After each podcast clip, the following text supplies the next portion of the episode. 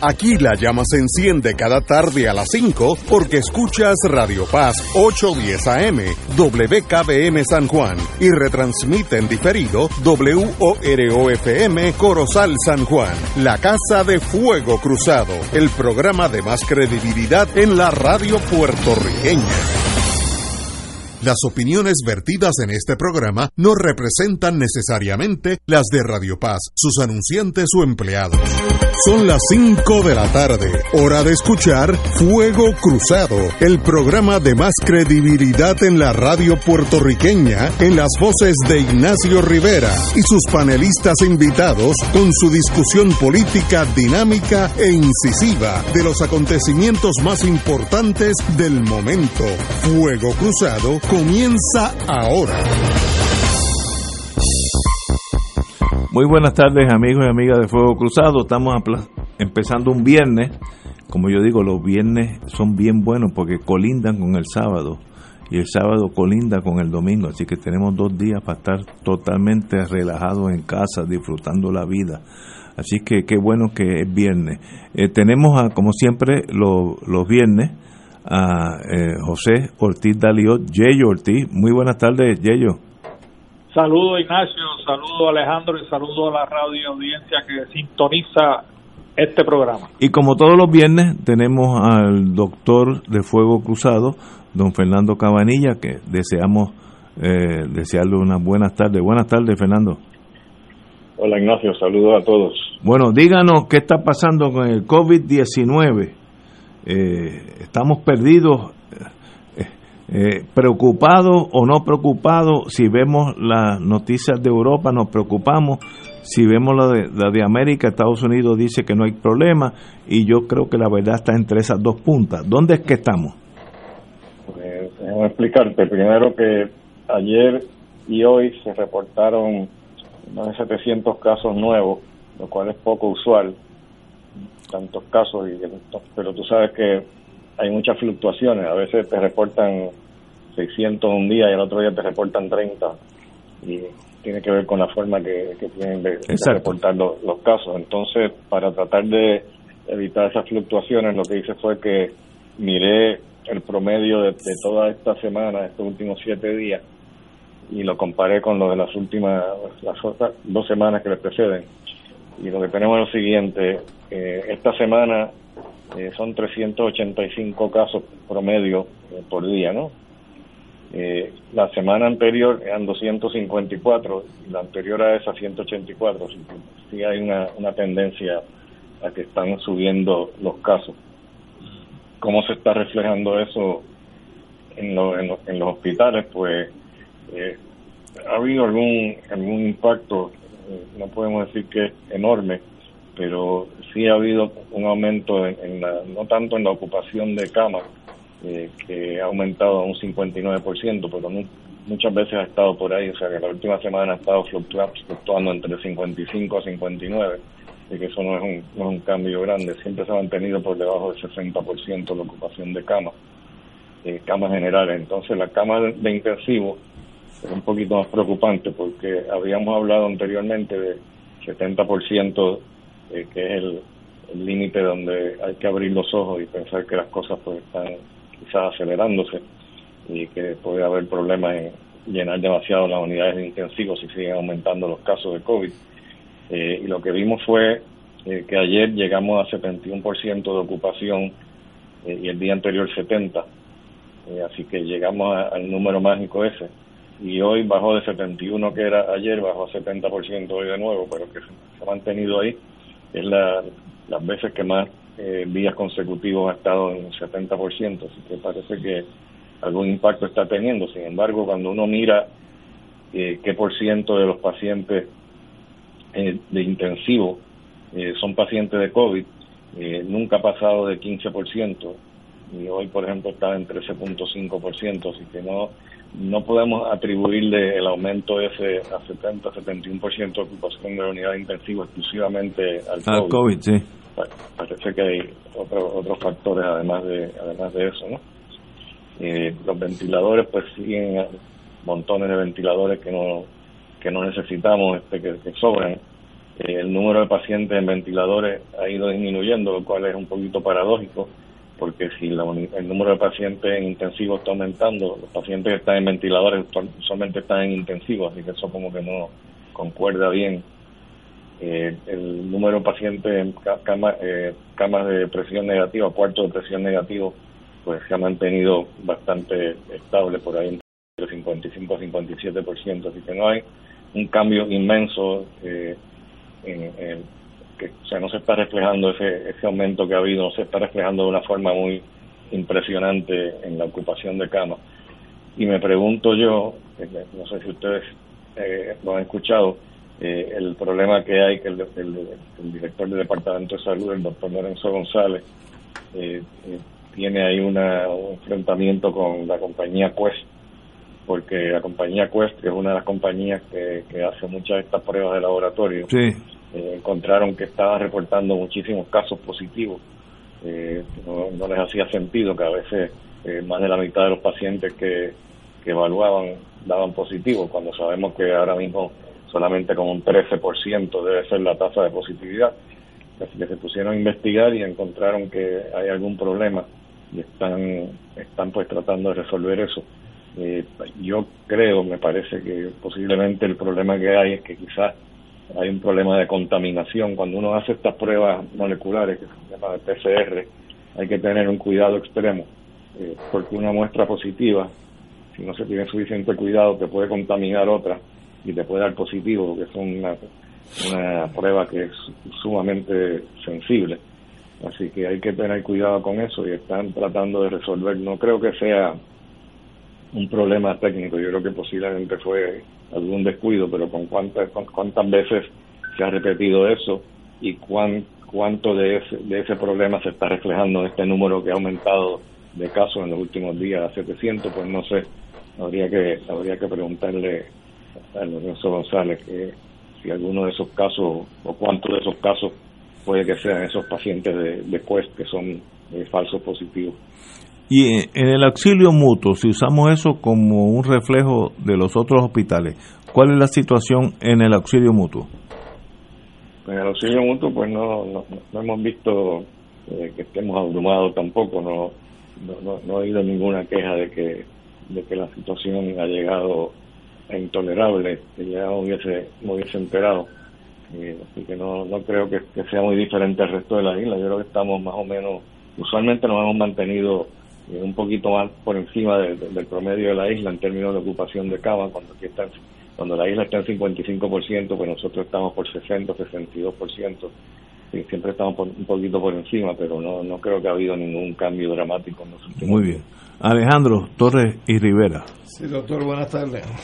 Buenas tardes. Mire, lo que pasa es que uno escucha tanta información desde tantas fuentes sobre los incrementos en positivos, eh, muertes y demás, eh, y usted usa una palabra o un término eh, de que la situación no ha llegado a niveles intolerables. Para que sea una situación intolerable, ¿qué tiene que ocurrir o cuál es el nivel que debe darse? Bueno, eso pues son criterios arbitrarios, ¿no? Eh, yo puse 70% de ocupación en la unidad de intensivo como un número no que sea crítico porque todavía quedan 30% de camas, pero que hay que empezar a preocuparse cuando llega a 70%, porque si sigue subiendo, pues entonces puede llegar a 90% y, y eventualmente 100% y que pase lo que pasó en Nueva York y pasó en España, que no habían camas de intensivo y tenían que poner los pacientes a veces hasta en los pasillos. Eh, así que eso no, e-, ese problema pues no, estamos bastante lejos de, llegar ahí. Espero que no que nunca lleguemos.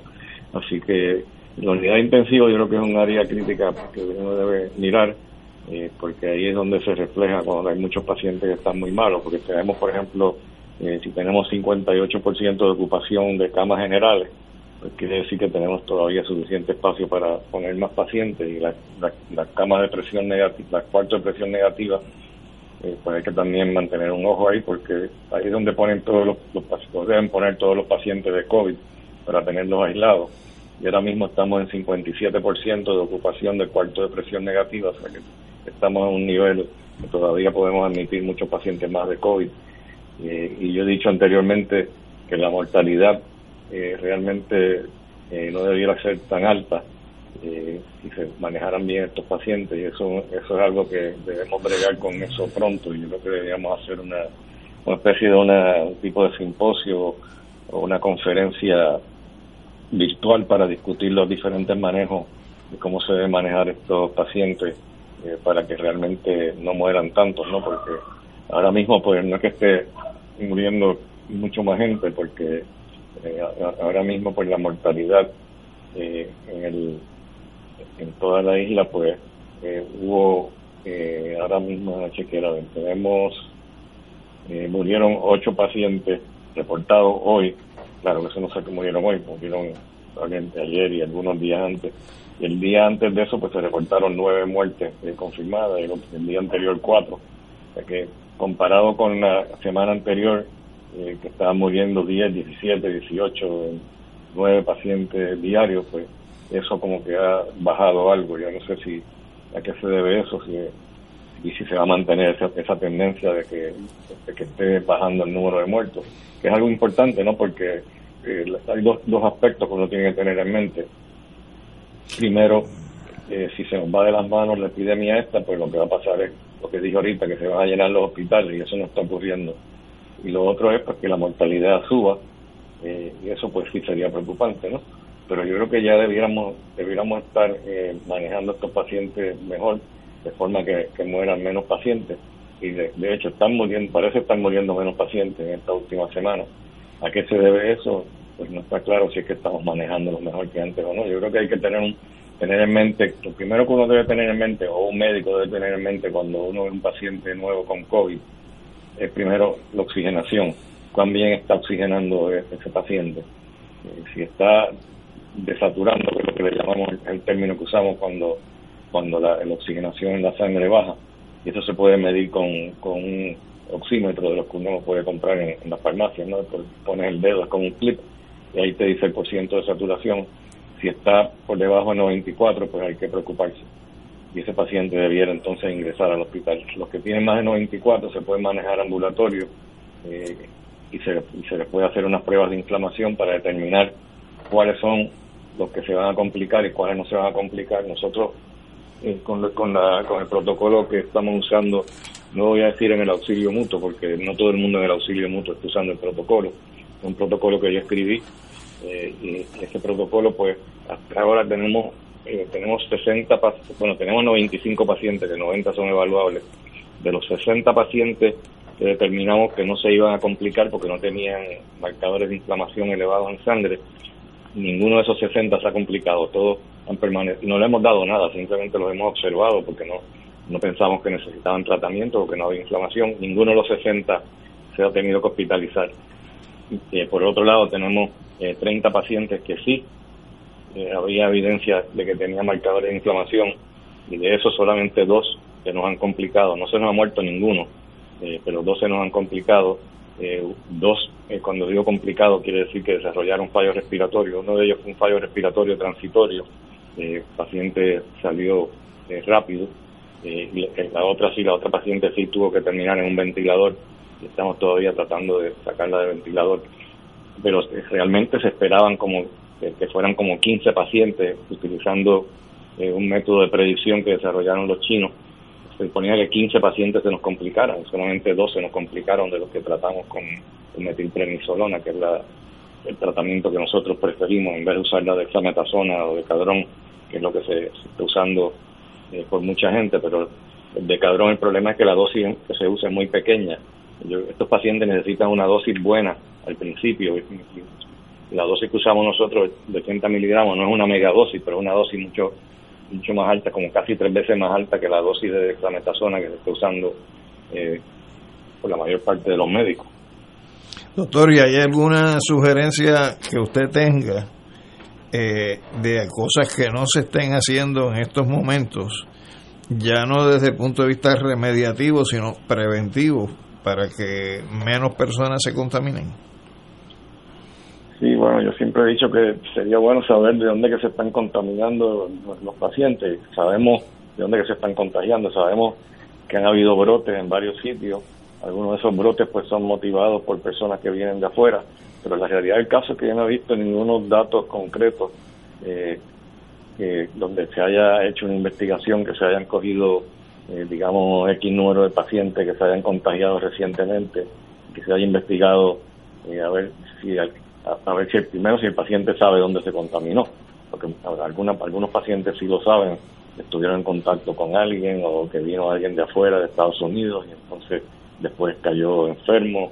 Eh, y también preguntarles dónde han estado, ¿no? Si han estado eh, en centros comerciales grandes, de contacto con mucha gente, si han estado en restaurantes.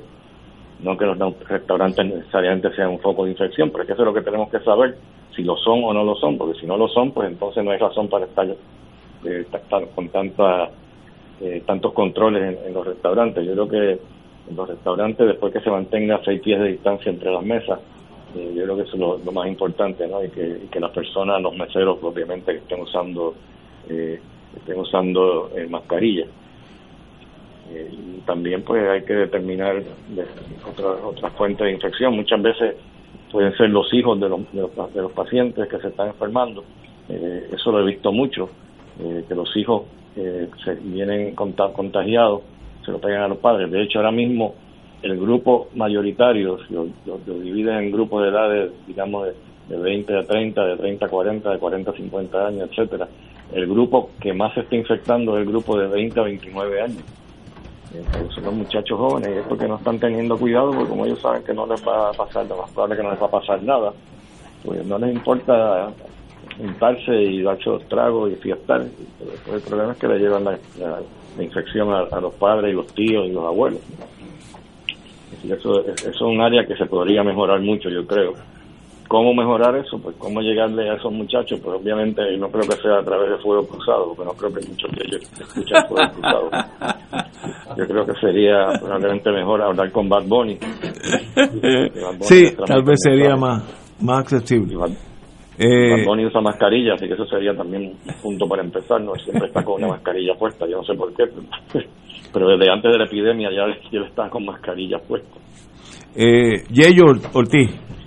Mira, dos, dos, comentarios. Uno, eh, darle las gracias al auxilio mutuo porque estuve en contacto con una amiga que tenía el COVID y le dieron un régimen de cinco días eh, de diferentes medicinas para atender la cosa de la inflamación en los pulmones y la dieron de alta ayer. Así que el, régimen que el doctor explicado en varias ocasiones aquí, pues está funcionando, ¿no? Y, y, ella fue allí precisamente porque había escuchado de ese régimen. Así que darle las gracias al doctor y a, los doctores que la atendieron.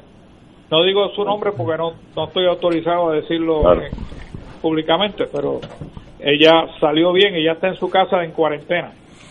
Este, y lo otro, me, me, vacuné, quería darle las gracias. Eh, puse la de sarampión en el día de ayer, este, por si acaso. Lo otro que quería comentarle, doctor, yo estuve revisando antes del programa cuántos casos nuevos hay en China, donde empezó todo esto, y vi, si, si leí la gráfica correctamente, ayer hubo ocho casos nuevos en toda China. Y me pregunto, posteriormente al lockdown que ellos hicieron en diferentes ciudades, ¿qué han continuado haciendo que no se puede replicar en, en, Estados Unidos, por ejemplo? Bueno, yo no he estado siguiendo muy de cerca los datos de, China, pero sé que después que había mejorado muchísimo la situación, que eso ahí se ve de las manos y empezaron entonces a tomar unas medidas eh, más drásticas que las que se toman en Estados Unidos. Eh, por ejemplo, ellos eh, pues cogen el número de teléfono eh, de cada persona que está contagiada y hacen este, también este, también hacen el, rastreo de que otras personas han estado en contacto con esa persona entonces con el teléfono de cada una de esas personas que han estado en contacto con otro pues los ponen en cuarentena y ellos pueden eh, rastrear dónde está cada uno de esos individuos si se está quedando en la casa como se supone que sea y, si no están, pues entonces saben dónde están y los pueden, los pueden agarrar y montarlos. O sea que son mucho más estrictos en cuanto a eso. Y creo que eso es lo que los ha ayudado mucho. Veo. Doctor, un privilegio. Igual que, el FBI nos puede rastrear a nosotros. No, eso sería, eso sería ilegal porque no hay causa. Alejandro Torres y Rivera podría decirnos ocho, ocho capítulos de por qué el FBI no puede hacer eso en torno a su señoría. Eh, no hay causa, así que olvídese de eso. Usted continúe su buen trabajo. Eh, tengo una pregunta antes de irnos a la pausa. Si 100 personas, todos clientes, todos pacientes de auxilio mutuo, así que tiene un caso perfecto para hacer un estudio. 100 personas son contaminadas hoy con el COVID. De esos 100, ¿Cuántos irían al, auxilio? ¿Cuántos se quedarían en su casa? ¿Cuántos estarían en peligro? Démelo a, grosso modo, ¿cómo sería esa repartición de, la enfermedad? Pues, ahora mismo eh, nosotros eh, podemos manejar la mayoría de los pacientes eh, ambulatorios. En sus casas. estamos hablando de alrededor de un 70-75% se pueden se pueden manejar ambulatorio, eh, porque usualmente no, no, no tienen problemas de oxigenación. Y lo que estamos haciendo es que los estamos, estamos visitando en la casa con un servicio eh, de, de, enfermería eh, que le ponen las medicinas en la casa, le ponen la metilprenisolona en la casa, de forma que el paciente no tiene que, número uno, no tiene que ingresar al hospital. Muchos de esos pacientes se ingresaban antes simplemente porque había que darle medicina por vena. Pero ahora pues lo que lo que hacemos es que soldamos en la casa, lo cual es conveniente porque primero nadie nadie le gusta estar en un hospital y tampoco es conveniente estar en un hospital porque ahí pues también pueden adquirir infecciones de otro tipo, ¿no? Lo que llamamos infecciones nosocomiales. Y que es mejor estar lo más lejos posible de los hospitales siempre y cuando sea factible. Eh, pero lo otro que es importante también desde el punto de vista psicológico, esos pacientes cuando los meten en el hospital los aíslan, no, pueden estar en contacto con la familia. Y eso es lo más lo, más este, estresante para, para, los pacientes y para la familia, que no, que no pueden estar este, presentes cuando el paciente está allí hospitalizado. Así que eso pues es otra cosa que nos ayuda, nos ayuda mucho psicológicamente tratarlos afuera. De 100 al 75 no tendría que ir al hospital. Exacto. Ok, ¿Y, el otro 25, cómo se divide? Bueno, estos son los que hay que hospitalizar porque tienen problemas eh, de oxigenación y entonces hay que, hay que mantenerlo eh, tratando, tratándolos este, más, más de cerca, que cosa de que en algún momento no se vayan a ir a un fallo respiratorio demasiado severo, que vayan a, terminar en un ventilador. Así que esos pacientes, pues, si los, los metemos al hospital y les damos el tratamiento eh, que yo uso, pues entonces eh, usualmente responden bien y ya usualmente entre 5 a 10 días después ya la mayor parte deben estar en la casa. Qué bueno, qué bueno saber eso. Doctor, como siempre, hoy es viernes, el lunes estaremos con usted para que nos diga qué pasó en el fin de semana. Vélese a los muchachos allá en Estados Unidos porque Trump siempre puede sacar una una una un dominó el doble seis dos veces, así que vélelo pero como siempre, un privilegio tenerlo aquí los viernes por la tarde y en los lunes por la tarde también. Muy agradecido, señor. Pues hasta luego. vamos a una pausa, amigo, y cuando regresemos, tenemos aquí a un planificador que tenemos que hablar de un tema que yo creo que es de suma importancia, porque hoy la prensa dice que hay voz de alerta por cambio en el uso de los suelos. Así que parece que el uso de los suelos de Puerto Rico, que no, no somos Australia, así que no tenemos mucho suelo para votar, está en peligro. Y tenemos un planificador aquí. Oye, y se nos ha unido la compañera Marilu Guzmán, miembro de Fuego Cruzado. Fíjate que no dije ex miembro, sino miembro de Fuego Cruzado. Vamos a una pausa, amigos. Esto es Fuego Cruzado por Radio Paz 810 AM. Si estás clara que podemos, si estás luchando por nuestras playas, por las trabajadoras, por las manos que cultivan nuestra tierra, por nuestra gente, si estás añorando un cambio, pero uno real, sin amigos del alma, contratos escondidos, si estás apostando a tu país, estás con Victoria Ciudadana. Este noviembre, la victoria es de todas todos. Anuncio pagado por el Comité de Gastos Independientes de SPT no autorizado por el candidato aspirante a partido alguno. Fuego Cruzado está contigo en todo Puerto Rico. La tecnología avanzada al cuidado de su salud tiene un nombre. Advanced Imaging Interventional Center. Siempre con innovadores servicios en radiología diagnóstica y un personal certificado brindándole confiabilidad con resultados más certeros en todas sus pruebas. Ofrecemos MRI, tomografía computadorizada, angiografía digital, neuroradiología, sonografía y ahora con nuestro nuevo servicio avanzado de PET-CT para pruebas de alta eficiencia. Advanced Imaging, edificio Arturo Cadilla, Centro Médico San Pablo Bayamón, 269-2442. Escucha los sábados a las 5 de la tarde para servirte un programa del Colegio de Profesionales del Trabajo Social de Puerto Rico con los temas de interés a la comunidad. Recuerda, los sábados a las 5 de la tarde para servirte por Radio Paz 810. Radio Paz te ofrece el mejor motivo para levantarte temprano y disfrutar el comienzo de un nuevo día de lunes a viernes con Enrique Liboy y Radio Paz en la mañana. La dosis perfecta de noticias, deportes y éxitos musicales de todos los tiempos, humor y curiosidades, calendario de actividades y tus peticiones musicales por el 787-300-4982. Conéctate con el 810 AM de lunes a viernes con Enrique Liboy y Radio Paz en la mañana. En Oro 92.5 FM, Radio Paz 810 y el Canal 13 estamos trabajando a tono con la emergencia que en estos momentos está viviendo Puerto Rico. Estamos ofreciendo nuestros servicios al máximo con el personal disponible según nos permitan las circunstancias. Si tiene un mensaje para ofrecer a sus asociados, clientes o personal, solo tiene que llamar al 787-349-7949. 787-552-0825 y nuestros empleados le comunicarán al personal de ventas para atender su necesidad. A nuestros clientes estén en comunicación con su ejecutivo o ejecutiva de ventas que continúan ofreciendo sus servicios como de costumbre. Recuerden los teléfonos 787-349-7949 y 787-552-0825. Y ahora continúa Fuego Cruzado. El próximo segmento es auspiciado por MMM Caminemos Juntos. Regresamos, Boys and Girls de Fuego Cruzado. Voz de alerta por cambio en uso de suelos. La Junta de Planificación sostiene que busca atemperar los permisos a, las necesidades actuales. Eh, cito del periódico El Vocero un artículo excelente de Ayesa Díaz Rolón. Un nuevo reglamento para el uso de suelos de Puerto Rico propuesto por la Junta de, de Planificación permitiría el desarrollo de proyectos en zonas que hasta ahora no están permitidas como reservas naturales o áreas de alto valor agrícola y no adapta sus condiciones al cambio climático ni a la constante actividad sísmica en la isla.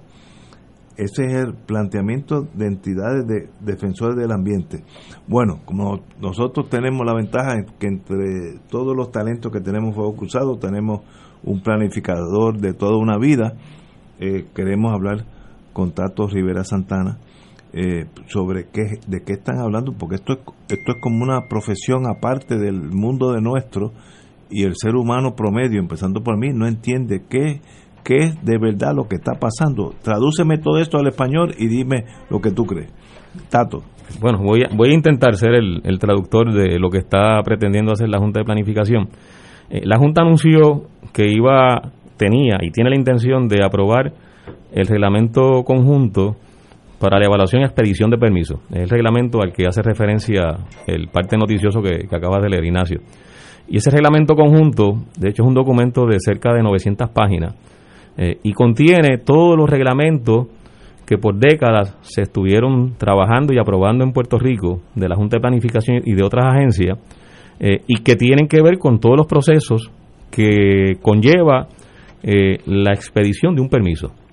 pero además contiene ese reglamento conjunto un capítulo que son los distritos de zonificación, que ahora se le llama distrito de calificación, que para los amigos y amigas que nos están escuchando eh, son eh, esas demarcaciones en las que se establece que eso es un área comercial, eso es un área residencial, eso es un área industrial, eh, eso es un área turística, eso se, se recoge y se traduce en esos distritos de, zonificación. Y eso está contenido en ese reglamento conjunto. Ese es el, tomo 6 del reglamento conjunto.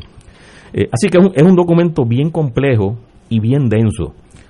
La Junta de Planificación había aprobado el reglamento conjunto, ese reglamento conjunto, en junio del año pasado. El, el 7 de junio del año pasado fue que se hizo oficial la aprobación de ese reglamento conjunto con la oposición de muchos sectores en Puerto Rico, porque en el contenido de ese reglamento conjunto se cometen serios errores eh, con relación a la planificación de Puerto Rico y como dice la nota periodística, pone en riesgo reservas naturales, reservas agrícolas, áreas de alto valor eh, ecológico y pone en riesgo también la vida y la propiedad porque se puede construir y se pueden llevar actividades a áreas de alto riesgo, ya sea porque son áreas inundables, o son susceptibles a deslizamiento o pueden ser propensas a la marejada ciclónica, etcétera. Ese reglamento conjunto que la Junta aprobó en junio del año pasado, el Tribunal Apelativo lo decretó nulo en marzo de este año. Y lo decreta nulo porque la Junta violó la ley de procedimiento administrativo uniforme, que es irónico, eh, eh, uno, uno no, no puede concebir que la Junta de Planificación viole una ley que busca y persigue que los procesos de las agencias donde se toman decisiones como reglamentos y política pública puedan contar con la participación de la ciudadanía. Y, ese, y ese, esa ley de procedimiento administrativo uniforme eh, le aplica a la Junta de Planificación. Pero si alguna agencia debe ser celosa con los procesos participativos es precisamente la Junta de Planificación, porque desde su creación, la ley que, orgánica que crea la Junta de Planificación ya contiene que en los procesos de la Junta de Planificación para aprobar sus planes, sus reglamentos, etcétera, es vital la participación de la ciudadanía. Y eso ha sido validado posteriormente con la Ley de Municipios Autónomos de 1991, donde incluso se le dio estructura a la participación ciudadana y se crearon juntas de comunidad. O sea, fue un poco más allá de lo que contenía la Ley 75 que creó la Junta de Planificación. Luego, en el 2009, durante la administración de Luis Fortuño, se hizo una enmienda a, todas las leyes de planificación en Puerto Rico, que fue la ley de permiso 161 eh, del 2009. Eh, y luego del 2009 se hicieron otras enmiendas, pero todas han mantenido la importancia de la participación ciudadana en los procesos de toma de decisiones cuando tiene que ver con asuntos que conllevan la publicación y la aprobación de reglamentos, planes de ordenación territorial y el propio plan de uso de terreno que se aprobó en el, en el 2015. Entonces, eh, ese reglamento que el Tribunal Apelativo decretó nulo, ahora la Junta vuelve y lo somete, pero sin alterar el contenido del mismo. Y nuevamente comete el error de no cumplir con la ley de procedimiento administrativo uniforme, porque mira, miren lo, lo, inaudito de esta acción de la Junta. Eh, esta convocatoria de la Junta se hace el 10 de septiembre. Eh, perdóneme, la, fecha de, septiembre no sé si es el 10. Lo, que sí está claro es que la convocatoria que lanza la Junta da solamente 10 días desde que la convoca hasta que se inician las vistas públicas para que la gente analice un documento de 900 páginas se prepare y pueda participar de la vista pública. O sea, eh, en 10 días, un ciudadano interesado en mirar ese documento de 900 páginas, complejo, con, con, con, uno, eh, con un contenido que requiere, en algunos casos, peritaje para poderlo eh, interpretar. Y la Junta pretende que la ciudadanía, en 10 días, esté en condiciones de participar en vistas públicas, pero además en el contexto de una pandemia donde de hecho las vistas públicas eh, fueron principalmente virtuales, eh, solamente hubo una vista pública presencial eh, y con muy poca participación, por lo menos en los lugares donde se celebra, excepto en San Juan, donde hubo una buena participación, pero virtual. De hecho, la mayoría de los participantes en la vista pública de San Juan se opusieron al reglamento conjunto en su, en su ponencia. Entonces, en cuanto al contenido, ¿por qué eh, el, proceso de este reglamento conjunto no solo eh, lleva a que la Junta de Planificación incumpla con, con la ley de, procedimiento administrativo uniforme, pero además se niega a sí misma en cuanto a los procesos eh, de participación ciudadana. En cuanto al contenido, este reglamento conjunto en la práctica anula el plan de uso de terreno. En la práctica invalida los planes territoriales de los municipios. Y en la práctica también eh, echa por la borda planes especiales que se han aprobado. Esos planes especiales, esos planes territoriales de los municipios, el plan de uso de terreno, son los planes que permiten a nosotros como país y como sociedad determinar a partir de una interpretación de nuestra condición territorial dónde se deben hacer unas actividades y dónde no. Tomando en consideración que pues las condiciones hay unas áreas que son propias, que son eh, idóneas para las construcciones residenciales, para la construcción de asentamientos urbanos. Hay otras que es mejor dedicarlas a áreas industriales. Hay otras que hay que preservarlas por sus características, por sus condiciones naturales. Y hay otras que por sus características también naturales hay que reservarlas para actividad agrícola, porque son terrenos de un valor agrícola extraordinario. Y que es bueno y, es casi un elemento de seguridad nacional eh, tenerlas reservadas para precisamente desarrollar una actividad agrícola que nos permita a nosotros, sobre todo con las experiencias que hemos tenido en los pasados años, eh, poder generar una resiliencia en cuanto a cultivar y generar la producción de alimentos eh, nosotros mismos en Puerto Rico.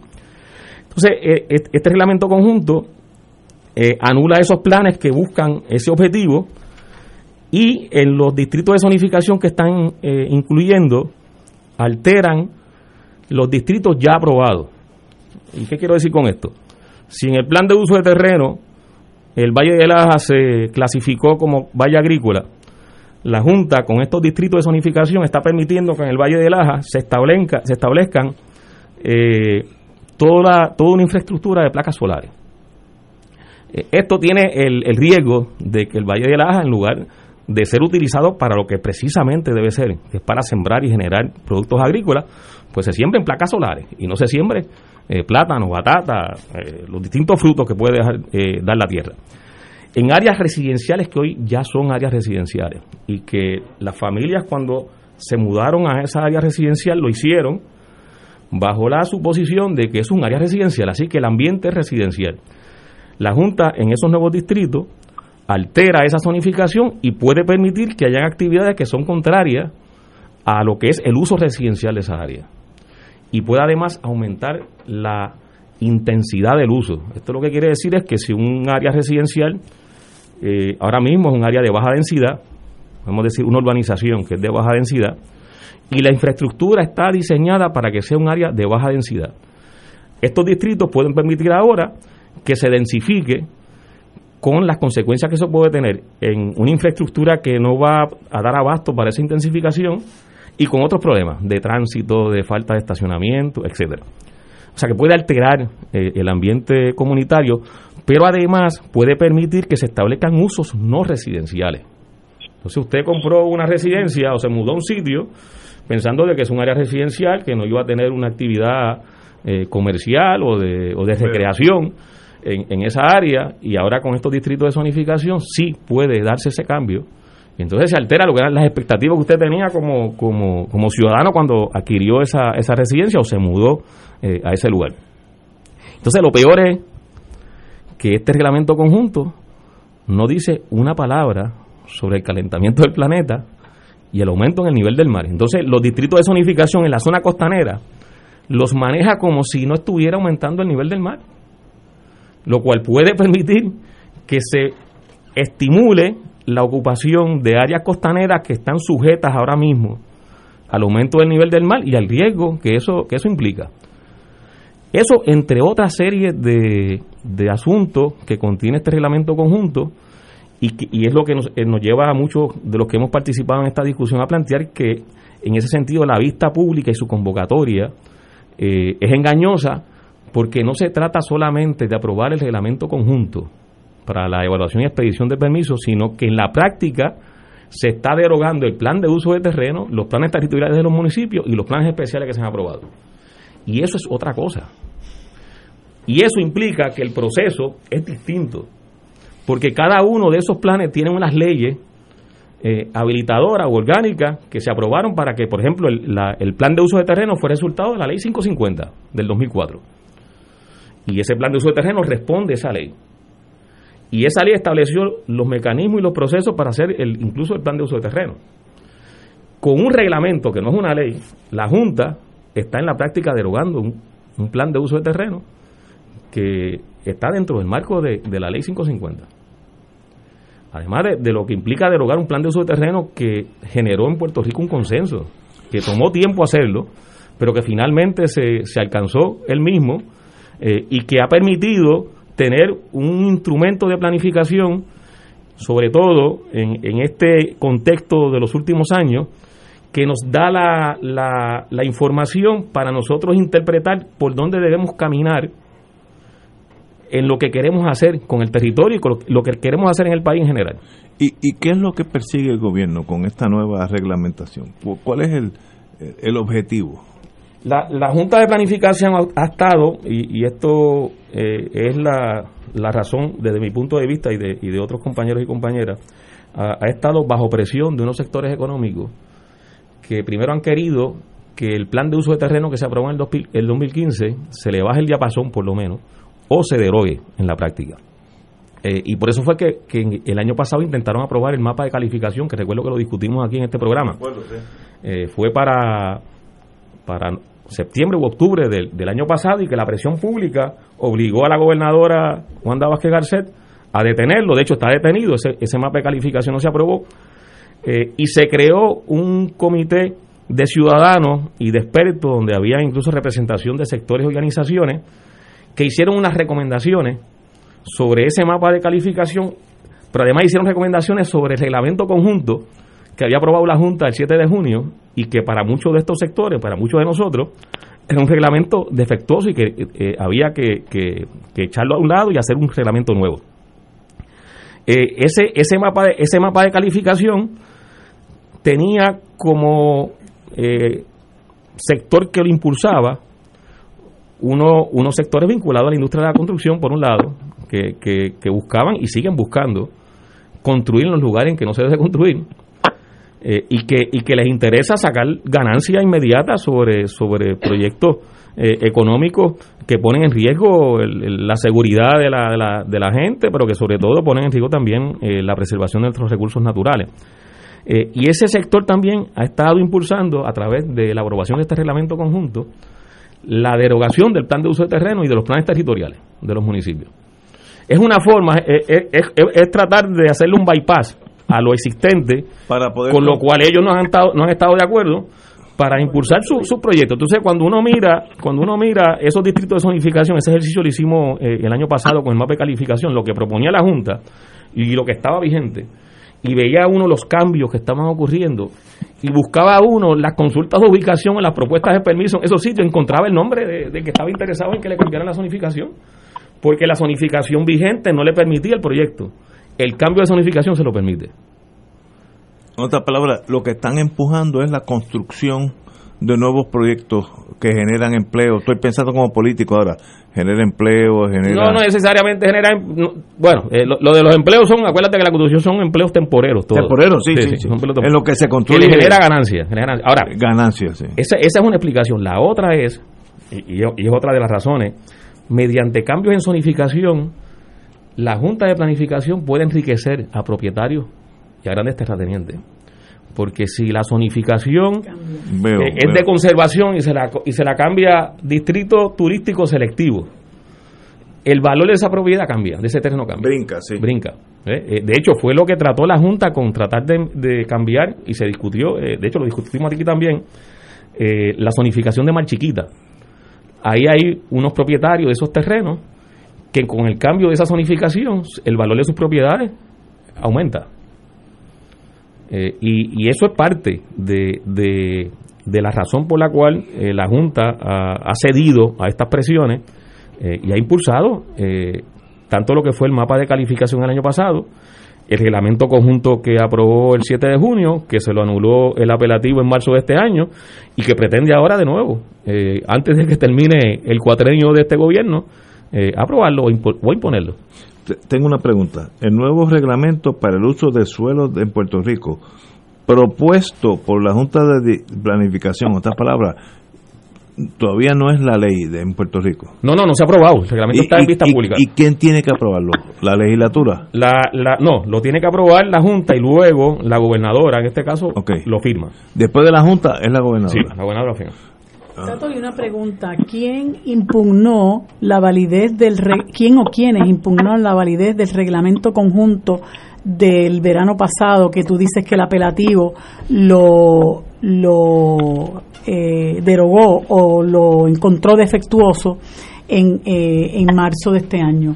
Eh, creo que es, un, es un, una empresa, Aequita creo que es el, nombre. Es Aequita, su Junta de Planificación, es una sentencia del Tribunal de Apelaciones del 4 de marzo del año pasado. No, de este año. De este año, de este año, de este año pero es, con relación al reglamento del año pasado.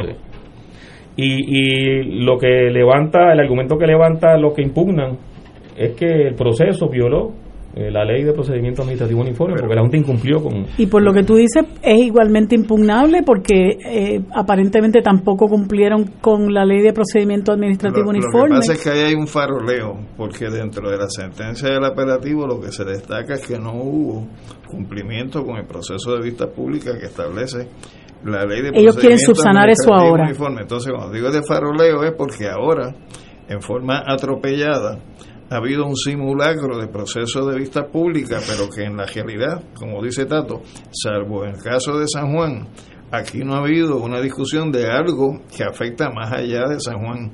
Porque, por ejemplo, ahí tendrían algo que decir la gente que vive en el suroeste sobre las construcciones sobre fallas que son geológicas, que vimos los efectos, los terremotos de comienzo de año.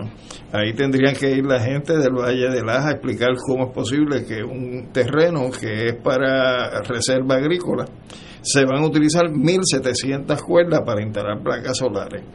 Ahí podría también expresarse eh, la gente que está sufriendo la erosión en la zona de transición marítimo terrestre producto precisamente del calentamiento global y de otras razones, para que entonces se pueda permitir que sigan construyendo dentro de lo que es la zona marítimo terrestre, que es un bien de dominio público.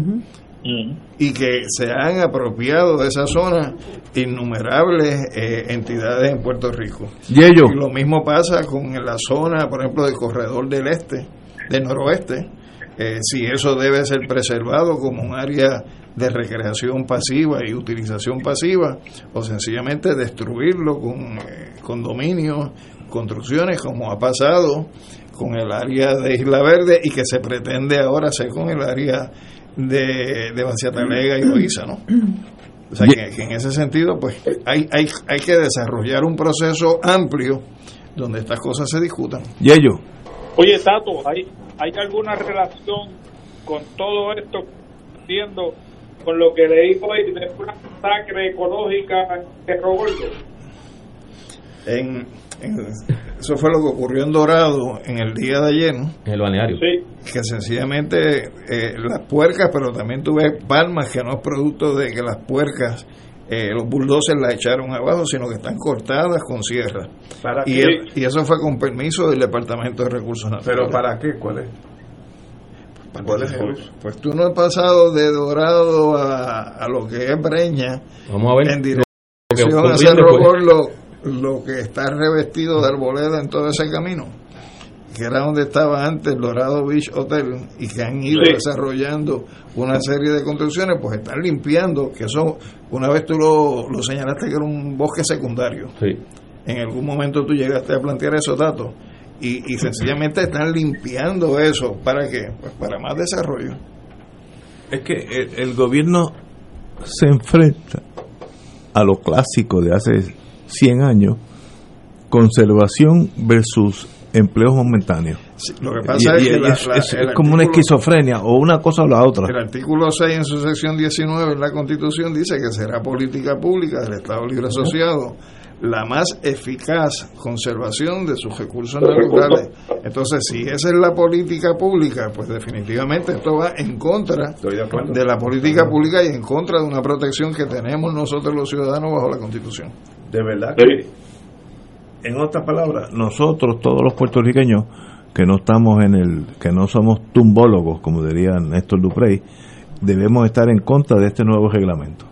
Absolutamente. Ok, eso es lo importante. ¿Y cuál es el próximo paso? Porque el año pasado nos movimos y creamos, ¿verdad? Yo me siento orgullosa de haber estado ahí y creamos este conmoción pública, ¿no? Mañana, mañana para que tengan una idea, se va a presentar un proyecto de resolución que es el proyecto de resolución número uno de este bienio nuevo bienio en el Colegio de Abogados en la reunión de la Junta de Gobierno, porque el colegio le dedicó eh, su asamblea última de septiembre al tema del, medio ambiente, el calentamiento global, y ya allí se trajo la voz de alerta y mañana se va a estar aprobando la primera resolución pidiéndole a la gobernadora que mande a parar esto. Esto no puede, esto no puede dar para adelante. Hay que meter esa presión y además, Yello, eh, es importante exhortar a todo el que nos está escuchando que escriba a la Junta de Planificación porque el periodo de comentarios se extiende hasta el 7 de octubre. las vistas públicas terminaron ayer, eh, pero el periodo de, comentarios se extiende hasta el 7 de octubre, si recuerdo bien la fecha. Sí, 7 de octubre. 7 de octubre comentario de evaluación Correcto. Entonces, eh, esos, esos eh, comentarios es importante que lleguen a la Junta porque procesalmente se supone que la Junta emite un informe en el que comente los comentarios que se hicieron en las vistas públicas y los comentarios que se le enviaron en ese periodo de, comentarios. Y es bien, bien importante también para cualquier acción legal que se haga posterior a, la decisión que tome la Junta. Eh, si finalmente aprueba este reglamento conjunto. Y lo otro es la presión, como dijo Marilu, a la gobernadora. Eh, como se hizo con el mapa de calificación, que, esa presión llevó a que la gobernadora tuviera que, retirar eh, el apoyo al mapa de calificación. De hecho, la Asociación de Alcaldes se expresó en contra del reglamento conjunto en el día de ayer. Eh, y así ha habido varias organizaciones profesionales, eh, por ejemplo, el, el, Comité Puertorriqueño sobre el Cambio Climático, que lo, lo, lo componen eh, la crema de los científicos nuestros sobre el tema ambiental y sobre el tema hidrológico y oceanógrafo. ese comité unánimemente se expresó en contra de este reglamento conjunto. Eh, así que yo creo que es importante que esa, esa presión se amplifique y que mientras más eh, personas, organizaciones y entidades se expresen en contra de este reglamento conjunto, eh, se puede efectivamente lograr que el mismo se, se no se apruebe. Y, y, me parece tanto, y tú me corriges, que hay un elemento de inconsistencia en términos de pretender aprobar este reglamento sin que todavía se haya pasado juicio sobre el mapa de calificación de suelo. O sea, ¿cómo se va a aprobar un reglamento cuando un documento que es esencial y va de la mano con el mismo, todavía sobre eso no tenemos ninguna determinación. Eso es, eso es correcto. Y, pero además, el reglamento conjunto dice que sobre la zona costanera van a considerar y a configurar distritos de zonificación más adelante. O sea, que, que no contienen, no, no incluyen en este reglamento conjunto lo que debe ser la política pública con relación a cómo se va a intervenir en la zona costanera. Eh, y cuáles deben ser los elementos que, determinen qué se hace y qué no se hace en la, en la zona costanera. Eh, realmente es algo, es algo absurdo, totalmente absurdo, eh, y hay que, hay que rechazarlo. una última cosa, ahora mismo, por la decisión del apelativo, el reglamento conjunto que aplica es el del 2010. Ahora mismo el reglamento conjunto del, del 2017 que del perdón, del año pasado, del 2019 que aprobó la Junta, fue invalidado. Pero la Junta está considerando permisos eh, y consultas de ubicación con el reglamento de, del 2019, que fue con anulado. el que fue anulado. Con el que fue anulado. Y no solo eso, sino que la Junta planteó que lo va a apelar en el Supremo. Entonces, eh, aquí hay una cosa bastante atrofiada. O sea, la Junta está diciendo que va a apelar al Supremo la decisión del apelativo, pero está empujando un reglamento conjunto que el apelativo ya anuló. No, es peor. Va a apelar, va a apelar la decisión sobre el de 2019 y pretende aprobar uno de 2020 para que esto se está apelando. Claro.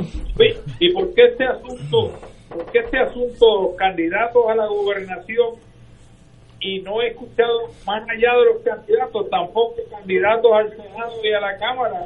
Han dicho nada. Este asunto en profundidad. Eh, no, no, no, nada, no ha habido mención absolutamente Fíjate que esto, esto eh, estaba como por debajo del radar, porque la, la, Junta realmente no hizo ningún esfuerzo, ningún esfuerzo para comunicar que iba a ser vista pública, que no fuera a postear en su página cibernética una convocatoria eh, y, y, en un periódico de circulación general. O sea que, que, que realmente no era la intención de la Junta que el país se enterara que ellos iban a aprobar el reglamento conjunto porque precisamente le interesaba que no participara la gente y que no se, no se, no se creara la discusión pública eh, sobre este tema y un poco están reconociendo la debilidad del documento que están eh, queriendo, queriendo aprobar. Marilu, ahí tienes un tema. Así mismo es, así mismo es. que está en la línea de fuego. No, y yo estaba ahí todo el tiempo este, luchando por la protección del ambiente. Me parece que esto es una barbaridad y no hay duda de que aquí hay mucha gente eh, metiendo una presión indebida para que eh, el, el gobierno responda a esos intereses que van en contra de los intereses del país y de la obligación constitucional que hay de proteger los recursos naturales. Yo, yo creo que es insólita esta perseverancia de, de la Junta de Planificación eh, creo que esta señora Gordillo, ¿no? Es la que la que la dirige, María Gordillo. Este, yo creo que es insólito eh, que se siga insistiendo en algo que es este contrario a los mejores intereses del país y que tanta gente, como ya decía Tato, se está oponiendo a eso. O sea, esto se pretende empujar por la cocina, ¿no? Y es a la trágala, como se imponen muchas cosas en este país. Así que tenemos que, que estar alertas y, dar la, la, pelea para que esto no, no pueda, no pase. Señores, Tato, muchas gracias por estar aquí con nosotros. El tiempo nos traiciona, pero de verdad que como yo, cuando leí esta mañana esta noticia, que es algo técnico, que los, los civiles como nosotros, pues a veces no entendemos, te llamé y qué bueno que viniste aunque esto se te va a pagar con tiempo compensatorio.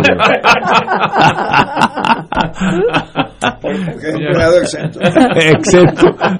Un privilegio tenerte aquí, de verdad que, usted, es, usted es planificador de Fuego Cruzado. Tenemos que ir a una pausa, amigo, y regresamos con Fuego Cruzado. Fuego Cruzado está contigo en todo Puerto Rico. Farmacia San Rafael, la primera farmacia de comunidad especializada desde el 1952, atendida por su segunda y tercera generación. Servicios de lunes a viernes de 8 de la mañana a 6 de la tarde, los sábados hasta las 3 de la tarde, aceptando los planes de Vital y la mayoría de los planes. Envíanos tu receta a farmacia@fsanrafael.com.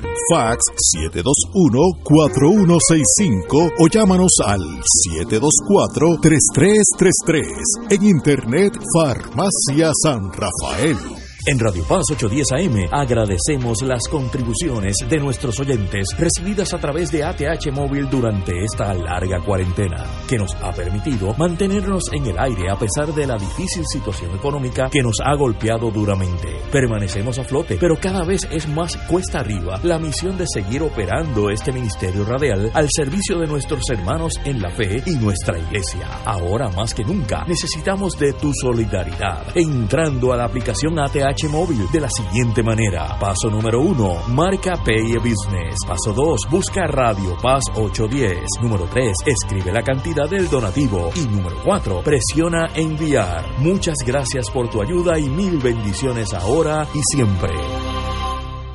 Saludos familia de Radio Paz, mi nombre es Jafet Marrero. Y yo soy Eric Rosario. Ahora puedes escucharnos todos los sábados a la 1 pm en Podcalizando. La conversación que no tuviste después de misa. Un programa para toda la familia. Búscanos en las redes sociales como Influenzando. Y recuerda.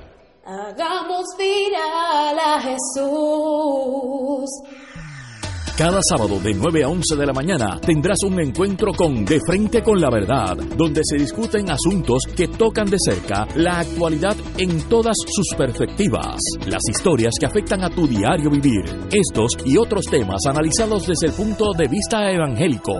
De Frente con la Verdad, todos los sábados de 9 a 11 de la mañana por Radio Paz 810.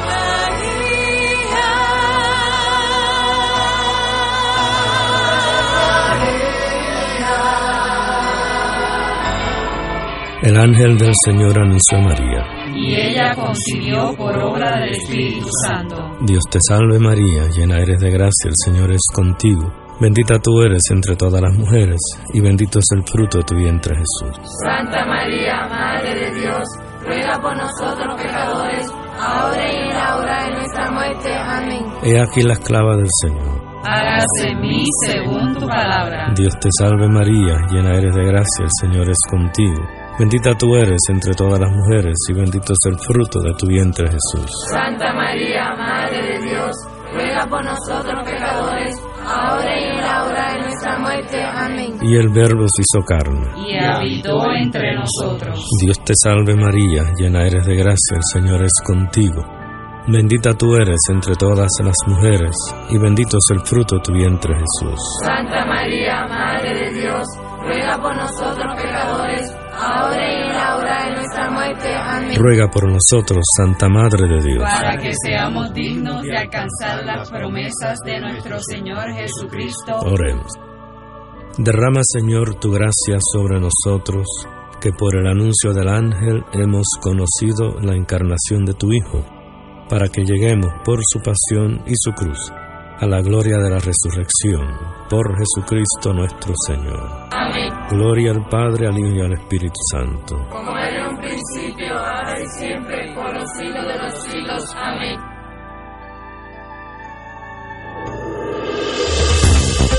Aquí la llama se enciende cada tarde a las 5 porque escuchas Radio Paz 810 AM, WKBM San Juan y retransmite en diferido WOROFM Corozal San Juan, la Casa de Fuego Cruzado, el programa de más credibilidad en la radio puertorriqueña.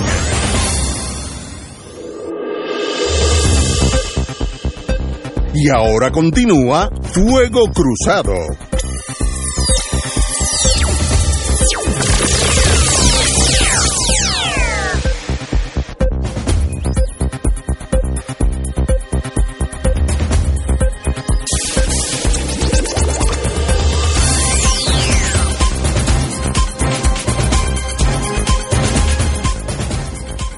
Amigos y amigas, como parte de la filosofía de Fuego Cruzado, tenemos aquí todos los mejores candidatos a todos los puestos de todos los partidos y ustedes noviembre 3 elegirán de toda esa gente buena que invitamos quienes van a ser los que nos representen.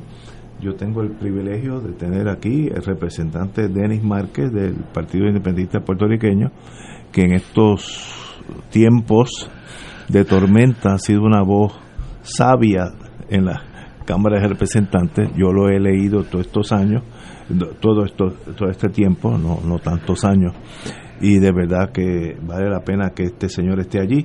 Así que, Denis, qué bueno que estás con nosotros. muy buenas tardes.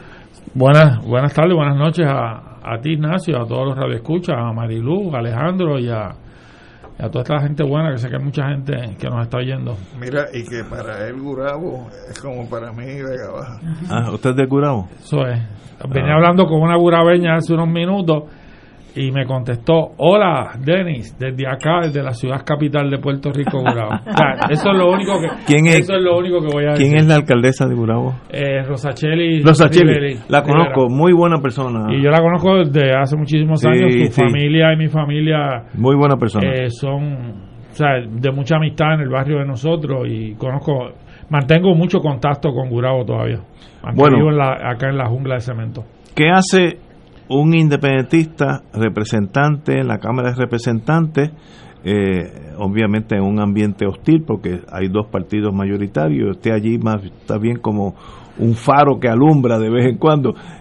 ¿Cómo es eso de ser minoría en la Cámara de Representantes ante tantas cosas que están pasando en Puerto Rico? Dígame usted. Mira, yo creo que no deja de ser difícil y complicado en, en- en múltiples ocasiones, pero también es parte de una responsabilidad y, y es un trabajo constante. Y yo cuando empecé, eh, antes de empezar en, en enero del 2017, Fernando Martín, que es, que es parte de, de este De programa, sí, señor. me dio un consejo que lo he seguido al pie de la letra, que me dijo, combate las ideas y no las personas. Porque si te envuelves con las con atacar en el ámbito personal, pues no duraba mucho porque... eh, Tiene que pelear todos los días. Sí, y entonces, eso no significa que, hubo, que ha habido momentos en, en donde ha habido personas que han sido de la mayor bajeza posible, ¿no? Pero independientemente de eso, he logrado un espacio importante, re- retomar un escaño que, se, que, que había estado ocho años fuera y combatir muchos proyectos de ley, presentar mucha legislación y participar de denunciar muchos asuntos, colaborar con múltiples temas que a mí me para mí son fundamentales, además del, del tema de la, de la independencia, pero temas como la salud, que he trabajado con muchas organizaciones sobre el tema de acceso a la salud, acceso a la justicia. Yo vengo de, de representar al Colegio de Abogados en, en la Junta de Directores de Servicios Legales y de ser, y ser trabajar en pleitos de clase y trabajar pro bono, que es un mundo que también conozco y soy un discípulo en ese sentido de, de quien fue un gran amigo eh, que fue compañero Charles Hay Maestre y de y en ese sentido pues, pues, es un trabajo y el tema claramente de las investigaciones de la corrupción particularmente durante la pandemia del COVID, que lo vimos en vivo y a todo color. Yo no sabía que tanta gente lo había visto hasta que he estado hablando con gente a través de Puerto Rico. Miles de personas vieron esas vistas y, y vamos, y recientemente, este lunes pasado, que hicimos una aportación, creo que hicimos una aportación al país con este señor que pretendía ser Contralor de Puerto Rico que creo que hoy mandó una carta retirando. mandó una carta diciendo que sigue siendo Superman, pero que se quitó la capa y ya y ya no, ya no y ya no va a ser candidato al a contralor, o sea, no no va a estar nominado. Realmente no tenía los votos ni en la comisión eh, ni en la comisión que somos creo que 7 o 8 miembros ni, ni, ni, ni tenía los 26 votos necesarios. El contralor tiene eh, lo distingue que tiene que ser aprobado por ambas cámaras. Sí. Por eso, por eso Ese es el secretario de Estado. Okay, y algunos otros por ley especial como ética gubernamental. Ok. Así que este señor, no, Coto era. Soto. Soto. Eh, de verdad, desde que lo nombraron, siempre tuvo problemas. Así que bueno, sí, yo, desde que lo nombraron yo asumí públicamente una posición en contra de él, ¿no? Pero hubo vista pública y yo tenía que alguna gente me dice, pero ¿por qué tú vas ahí yo? tengo, primero, tengo la responsabilidad de estar allí. Y segundo, tengo la responsabilidad de indagar y obtener información sobre lo que él, eh, planteando. Y por eso, pues, estuvimos allí. Tuve varios días preparándome para 10 minutos, pero ese trabajo de preparación previo fue siempre muy importante para, para estos procesos. Acuérdate lo que decía Nietzsche. Decía, hay hombres que nacen póstumos. y diría y dirían la, la mamá de un gran amigo periodista que hay alguna gente que piensa que con cualquier trapo se puede hacer una frisa. Qué, lindo. También, eso puede pasar. Yello. Yello Ortiz. Se me fue Yello. En lo que llega Yello, Yello, déjame hacerle una pregunta. Parece que Ortiz no está con nosotros. Trata de conseguirnos, Yello. Si, si tú fueras a pasar balance de estos cuatro años que has estado, o casi cuatro años en la Asamblea Legislativa, eh, te preguntaría por tres elementos de mayor satisfacción y tres elementos de mayor decepción. Eso mismo. Yo, yo creo que uno de ellos es ser. Eh, pretender hablar de uno eh, no es la intención, pero ser una voz de muchos sectores del país allí eh, y nos dimos a conocer y se, eh, como una voz no solo del independentismo, sino una del Partido Independiente Puertorriqueño, sino una voz de muchos sectores del país. Eso me parece que una gran una gran satisfacción porque me permitió también trabajar con múltiples temas y con múltiples grupos. el estar mano a mano con muchas madres alrededor de todo Puerto Rico, particularmente madres y padres y abuelos en los cierres de las escuelas. Pues es un trabajo que aunque no logramos que se cerraran todas las escuelas, hicimos muchas denuncias. El tema de la, de la clase trabajadora, pues a mí me inauguraron en la, en la Asamblea Legislativa con el tema de la reforma laboral, luego de venir de muchos años trabajando con asuntos laborales. Y es un tema de mucha insistencia, ¿no? Y en segundo lugar, yo creo que hemos contribuido, eh, a, el PIB ha, estado planteando en la legislatura por décadas temas eh, y, sobre legislación de diversos tipos y seguir planteándolas o traer nueva legislación que se discuta aunque finalmente no se aprueba, pero deja, lo dejas plasmado, se establece un precedente y yo creo que eso es importante y, y, luego se empiezan a discutir. Nadie en este país, para dar un ejemplo, que nadie en este país eh, hablaba en un momento dado, pero yo lo viví como abogado, del discrimen por razón de tatuaje. pues lo planteamos y se ha generado una discusión sobre ese tema. Yo planteé el asunto de la desconexión digital previo, como defensa de la clase trabajadora, previo a, a la de la pandemia. Y cuando uno mira, mirando otras sociedades, mirando sociedades europeas, y ahora eso es un tema fundamental en la discusión de política pública en muchos países del mundo, de cómo la gente se tiene que desconectar digitalmente de su centro de trabajo, más allá de las horas de trabajo, ¿no? Y esos son temas que yo creo que, eh, que, son, que son importantes. Y en tercer lugar, yo creo que las denuncias y la participación mía en la fiscalización y las denuncias fueron, fueron bien, bien importantes. Yo no le voy a llamar decepciones porque yo soy de, de, la, de, la, de, un, de un grupo de gente que siempre andamos con el optimismo y la perseverancia. Cuestionamientos que me hago, me parece que el canibalismo político de este mundo de que yo soy mayoría, y, y lo dicen así abiertamente, que aplica la regla 34, y escuchar a los populares quejarse de eso, lo mismo que hacían el cuatrenio anterior, Al revés, sí. anterior y la no existencia de una proporcionalidad pues una, una situación eh, que realmente es terrible. Tomemos como ejemplo los comités de conferencia, eso es un embuste. Eso no hay tal cosa como comité de conferencia. Yo tomé un curso de educación continua con, con, un juez del Supremo y él empezó a discutir en, el curso el concepto de, de comité de conferencia yo tuve que brincar porque es que no existe. ¿sabes? Son cosas que, que yo participé de un comité de conferencia que fue llevarme un documento porque era un proyecto de los de los de los reclamos de los soldos que Juan Dalmau trabajó mucho y se aprobó ese en el Senado y dijeron bueno vamos a buscar la firma de Denis para aquello de que nos apoye a su compañero pero y esas son no de las cosas que uno dice que se tienen que reformar tú tienes allí un modelo de un sistema de comunicaciones que tú lo ves con otros países que no es igual que parece que los únicos que son legisladores en el mundo del sistema de las comunicaciones de, de dar a conocer su trabajo es la mayoría nada más Claro, yo les dije hasta del mal que se iban a morir a toda la gente de comunicaciones y de momento me empezaron a, a, ponerme los twitters de la Cámara. Pero que, que es ese mundo del canibalismo político, por ejemplo, el que posiblemente sea un convicto dentro de un tiempo, Nelson del Valle, yo radiqué el proyecto para, para eh, prohibir el uso del FON, de los famosos platos chinos estos. Y entonces de momento ni me lo llevaron le dieron un, un, informe negativo. Entonces yo dije, ¿y, por qué fue a la Comisión de Pequeños Negocios y no a la Comisión Ambiental? Y cuando busco el informe y me lo leo, los peritos ambientales que él utilizó fue la Federación de Alcaldes.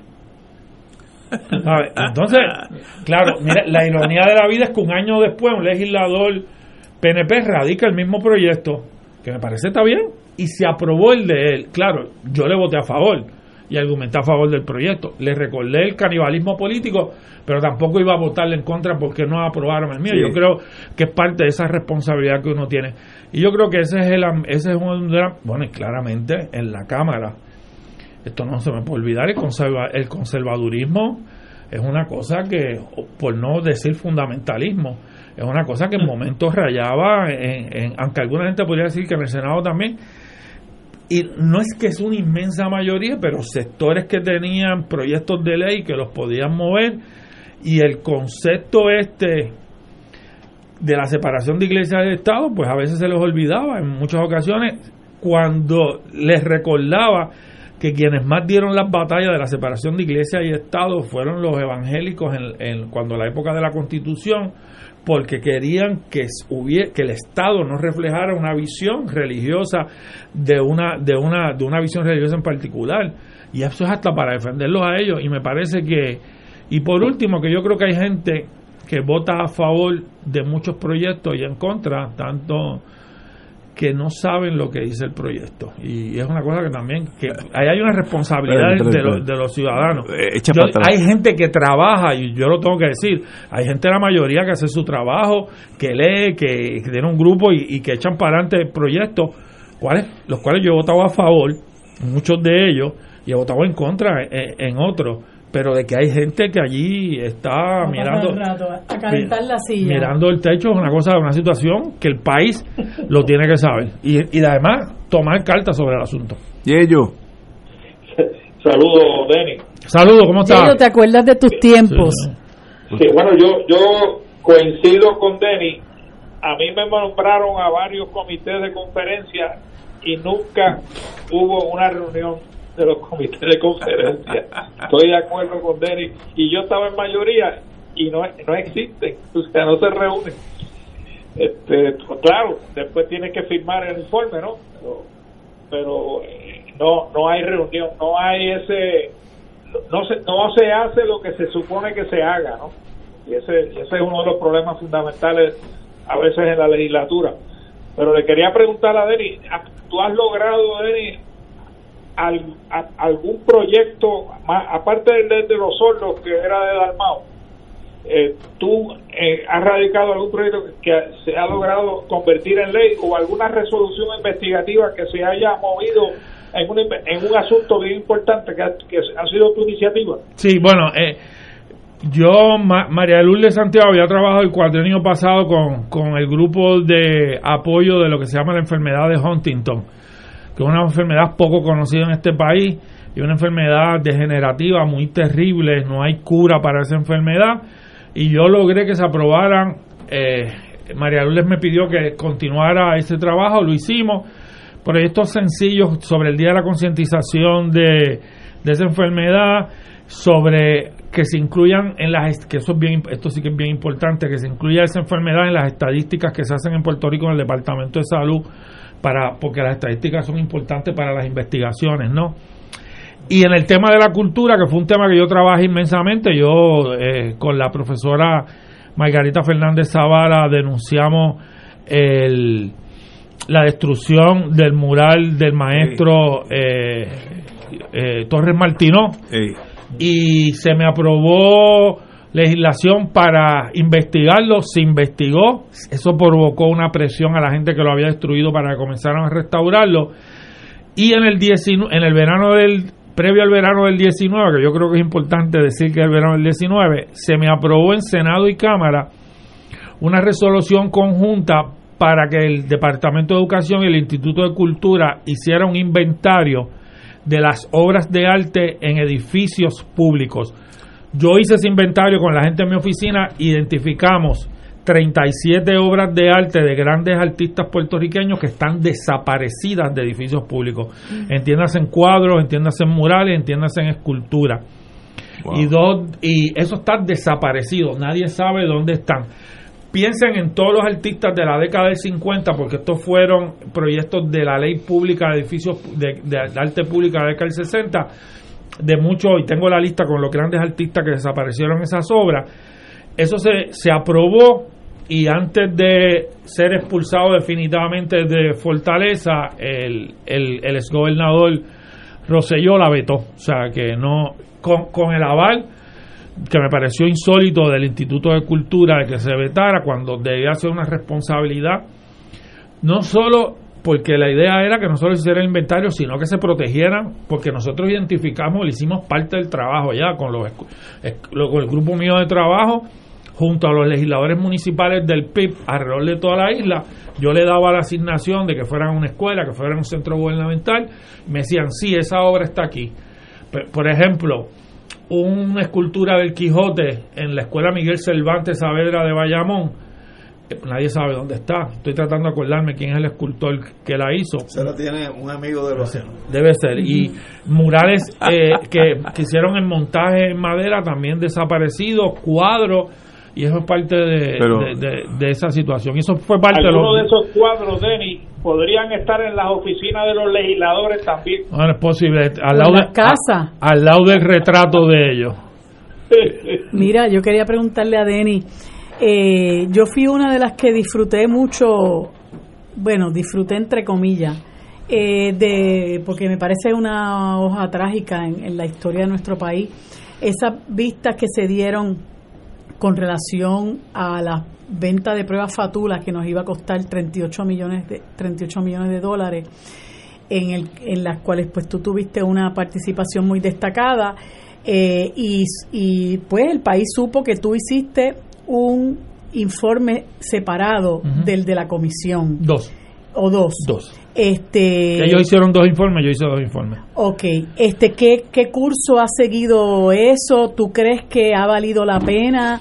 eh, no solamente el esfuerzo de celebrar esas vistas públicas, sino el trabajo de tú haber tenido que hacer dos informes con relación a, lo que ocurrió?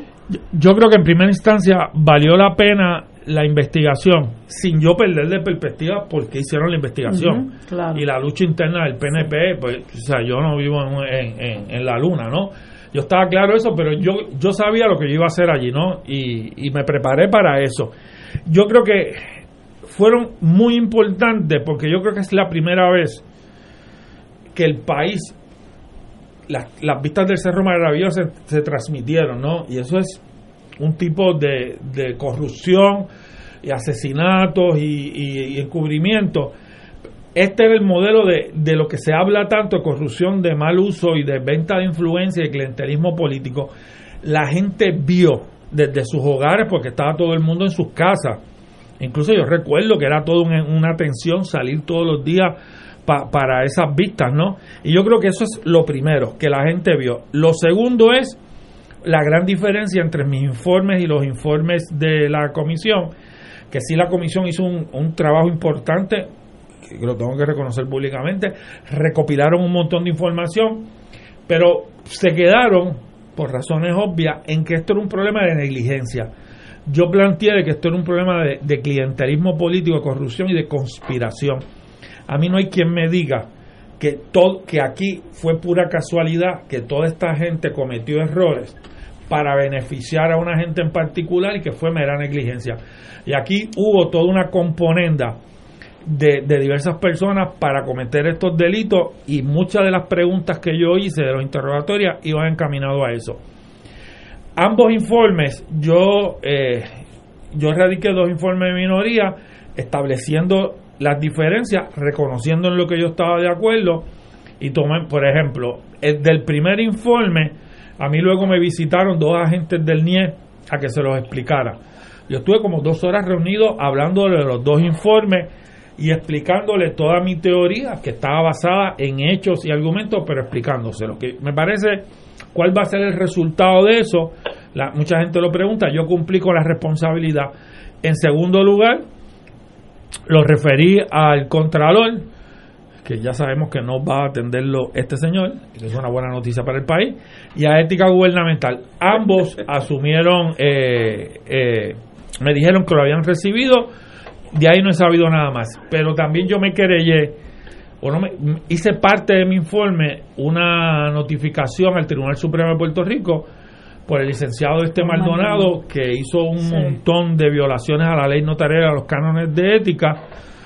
Me llamaron del Tribunal Supremo, eh, me pidieron que la juramentara. Y yo, aunque fue un informe mío radicado, yo fui allí y lo juramenté porque a mí me consta que todo lo que yo digo en el informe es correcto y ese proceso es el más adelantado que está. En el día de hoy recibí una comunicación del Tribunal Supremo que ya tienen el informe de la comisión y lo están haciéndolo parte, uniendo ambos asuntos y le están indicando a este señor Maldonado que tiene que contestar ambos documentos porque entre los planteamientos que yo le hago es, para no estar repitiendo, hago referencia al, primer, al informe de la comisión porque ellos tienen el control de las grabaciones. Y eso es lo que ha pasado. Eh, hasta ahí es que te puedo decir, me consta que el presidente de la comisión, lo ha dicho públicamente, lo hemos hablado, se ha reunido en múltiples ocasiones, me dijo él, y lo escuché en la televisión o en la radio, decir que se había estado reuniendo y proveyendo la información de las grabaciones a los agentes investigadores. Vamos a ver si es, si es como en algunas múltiples ocasiones del pasado, que no pasa nada o pasa algo. Oye, y finalmente, ¿ya Johnny Méndez sometió el plan de retribución y clasificación de los empleados de la Cámara? No, ni, ni, se va a presentar y lo llevo, lo llevo planteando. yo, yo me he quedado pasmado porque yo vengo de ese mundo. Aunque yo no he sido empleado público, yo fui 20 años abogado de asociaciones de empleados públicos y lo que es, digo, no soy un experto, pero yo tuve 20 años trabajando con planes de clasificación y retribución y tú ves las escalas salariales, no hay ninguna escala salarial no hay ningún tipo de clasificación. Eh, Allí lo que había era un laissez No, y eso es así.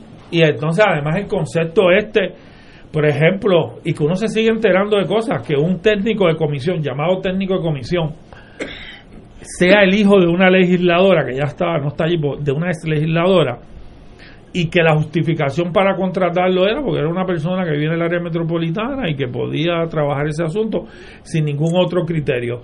Es una de las cosas que hay que venir, seguir planteando. Además que en los planes de clasificación no solamente te dicen los deberes, se especifican Claro. los requisitos del puesto, si es académico, si es especificaciones de clase, experiencia, claro. los deberes generales, concepto general. Sin eso, pues eso es un free for all. Ujú, que es lo que hay ahora mismo, un free for all. Yello. Pero mira, no, no solamente no solamente es un plan de clasificación y compensación de los empleados, sino también Claro. se tiene que de alguna manera atender la situación del control del presupuesto que tienen los presidentes de los cuerpos.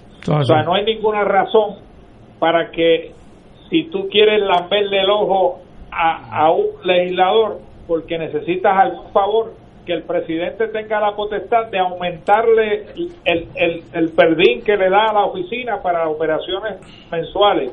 Eso debería estar estipulado en ley, estatutariamente, como es en Estados Unidos, en el Congreso, cada legislador, sea de mayoría o de minoría, reciben la misma cantidad de dinero. Aquí no.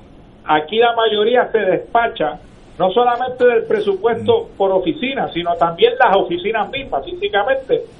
Y los legisladores de minoría se le da una porción menor. Yo no sé si Denis, por ser obviamente el único independentista y tener obviamente ser miembro de todas las comisiones, le dan una cantidad quizás diferente, pero pero La- no la- debería de ser. la cual fue el que debe reduci- recibir la cual fue reducida en varias ocasiones. toda la misma cantidad.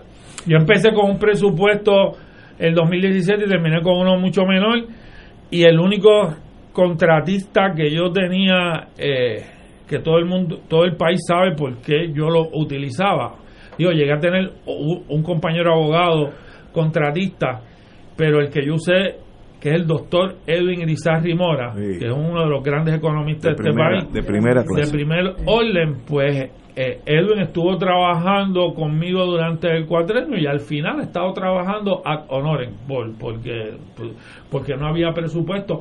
Y cuando tú miras esta gente que trabajan 25 horas al día, porque tienen siete legisladores a su cargo, pues hay algunos asesores, y que tienen estas corporaciones y que, y que, y que sí es una cosa de, de verdad que, que uno, o sea, yo estoy haciendo una lista sobre muchas cosas que voy a plantear sobre este tema sobre el funcionamiento interno en la cámara y en su momento lo, lo estaremos lo estaremos dando público hay, hay muchos El temas sobre secretario de Estado nominado. Era uno que de los que tenía creo que se, un, un millón de pesos en, en tres años. Y así sí. por el estilo cuando vas a ver estas noticias que, que se discuten ahora la serie de nepotismo este tú empiezas a ver cómo está esa contratación. Además, que sin- esto es control. paralelo con el Poder Ejecutivo, porque aquí, wow, lo siento por el país, en esta mesa vemos cuatro abogados y tres abogados y una abogada, somos, eh, eh, están escuchando, que todos aquí sabemos que hemos litigado contra el gobierno, que de manera constante se, se contratan grandes bufetes de abogados que nosotros le hemos pagado a los contribuyentes sus edificios que tienen en ciudades de unos en el sur y otros en el norte, ¿no? Ya sea en Partido Popular o el PNP. Y cuando uno mira que es una litigación, que si tú haces un buen plan de clasificación, un buen plan de retribución, le pagas adecuadamente a los abogados del Departamento de Justicia, que por cierto que después de la ley de 7 de, de de se, se, se quedaron sin apoyo la gente de litigios generales que era un desastre todo ese asunto y tú podrías tener un buen equipo de abogados y abogadas en el Departamento de Justicia sirviéndole al país no enriqueciendo a un montón de gente con contratos que al igual que en la Cámara para hacer funciones que cualquier empleado bien pagado pues con profesión de abogado, economista, contable, porque hay diversas áreas allí, podrían hacerlo. Con el agravante que muchas de, de las personas que se contratan, no de grandes bufetes, sino que se contratan para traerlos a las agencias, O los crean. vienen con puestos de confianza. Claro. No hay puestos de carrera ya. Claro. Y al no haber puestos de carrera, están sujetos al favoritismo político y el acomodo. Denis Marque, eh, yo que estoy en el otro lado de las trincheras, como diríamos en el mundo militar, yo quiero hacer constar que para mí es un privilegio que su señoría esté en la Cámara de Representantes Muchas gracias. eh, a nombre del Partido Independentista Puertorriqueño, porque es un balance que rompe esas tribus Tutsis y Hutus, aquellos que saben de la historia de lo que pasó eh, en Ruanda, eh, y qué bueno que están allí y qué bueno que sigan allí y que nos anuncien los problemas que a veces las dos tribus tienen muchas cosas en común y por tanto no, no lo vamos a saber a menos que ustedes tengan el, el, el, mandato del pueblo hacerlo pueblo público. Así que qué bueno que te conozco nunca te había conocido antes qué bueno eh, que tienes un amigo aquí. Y espero que la, la próxima cuatrenio esté también en la Cámara de Representantes. Igual. Y estamos trabajando para eso eh, dentro de la del problema de todo este de la pandemia, moviéndonos alrededor de todo el país con mucho distanciamiento. Mañana estoy en Ayuya y en Ponce con mucho respeto, lejos de la gente, pero llevando el mensaje complicado alrededor de todo el país, junto a un grupo de compañeras y compañeras de distrito, 40 compañeros representantes de distrito y 16 senadores que queremos también, junto a María de Santiago, ese lo que llamamos la duplete de los que hacen falta, continuar haciendo ese trabajo de fiscalización, de legislación, pero sobre todo de reconstruir este país. De verdad es un privilegio para, nosotros estar con ustedes. que ustedes estén en la Cámara de Representantes y la compañera en el Senado. Muchas gracias. Señores, vamos a una pausa y regresamos con Fuego Cruzado. Esto es Fuego Cruzado por Radio Paz 810 AM. El Servicio de Conservación de Recursos Naturales del USDA anuncia su programa voluntario de incentivos de calidad ambiental EQIP, con el propósito de ayudar a los agricultores puertorriqueños a aplicar prácticas para conservar el suelo, el agua, el aire, las plantas, los animales y la energía. Los agricultores pueden solicitar para EQIP en cualquier momento, pero la fecha límite para el primer periodo de aplicación del año fiscal 2021 es el 30 de octubre. Llame a su oficina local de NRCS o visite www.pr.nrcs.usda.gov para más detalles. USDA es un proveedor, empleador y prestamista que ofrece igualdad de oportunidades. Fuego Cruzado está contigo en todo Puerto Rico. Bienvenidos a su programa favorito y con las gemelas Magda y Margarita. Son idénticas, pero bien distintas. Magda siempre piensa en ahorrar y Margarita siempre piensa en su salud. Solo MMM las complace. Pendientes. De todo un poco, con Manolo Almeida, el más ameno en tus mañanas por Radio Paz 810 AM, de martes a viernes a las 9 de la mañana. Notas positivas, salud, ambiente, negocios y entretenimiento. Manolo Almeida, doctora Bárbara Bustillo y la periodista Frances Raya. De todo un poco, martes a viernes por Radio Paz. ¡Estamos vivos! Escucha los sábados a las 5 de la tarde para servirte un programa del Colegio de Profesionales del Trabajo Social de Puerto Rico con los temas de interés a la comunidad. Recuerda, los sábados a las 5 de la tarde para servirte por Radio Paz 810. Y ahora continúa Fuego Cruzado.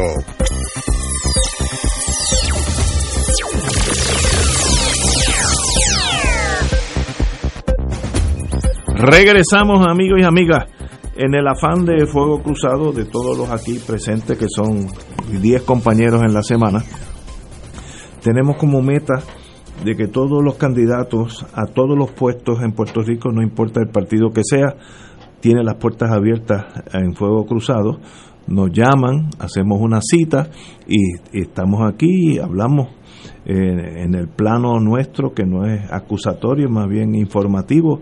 Sabemos, queremos saber quiénes son, cómo piensan que tienen que ofrecerle a Puerto Rico y el pueblo decidirá noviembre 3. Así que ahí estamos eh, en, en, paz con nuestro espíritu. Tenemos con nosotros, tenemos el privilegio de tener a la compañera, la senadora, la senadora por Aguadilla Mayagüez, candidata. Eh, Ada García, senadora 2020, así que eso depende de ustedes los que nos, están escuchando, en sobre todo Aguadilla Mayagüez, eh, senadora, la candidata a la senadora por el Partido Popular, Ada García. Muy buenas tardes, compañera García. Muy buenas tardes, un placer para mí. Vengo desde el pueblo de los bellos atardeceres a compartir con ustedes un poco quiénes somos, qué, cuáles son los proyectos que traemos para Aguadilla Mayagüez, ¿verdad? Y lo que significa para nosotros este momento histórico estar en representación de nuestra gente del oeste y de la mujer puertorriqueña. Muy bien, usted es abogada, eh, la veo aquí en, en su resumen. No dice si es colegiada, pero dice que es abogada. Abogada y notaria licenciada de, en Derecho. ¿Es colegiada? No, no soy colegiada. Debiera ser, pero eso, Ese es- es eso el es- próximo paso. Ese es el próximo paso. Soy abogada reciente, fui maestra durante 12 años en el Departamento de Educación y así que llevo desde el 2018 que juramenté, así que Ah, tengo bendito. poquito tiempo. No, soy muy nueva, pero- soy muy nueva en La esto. colegiación es importante porque es su gremio. Claro que sí. Bueno, ¿qué la hace usted ser candidata para el Senado por Aguadilla, Mayagüez, obviamente por eh, esos distritos?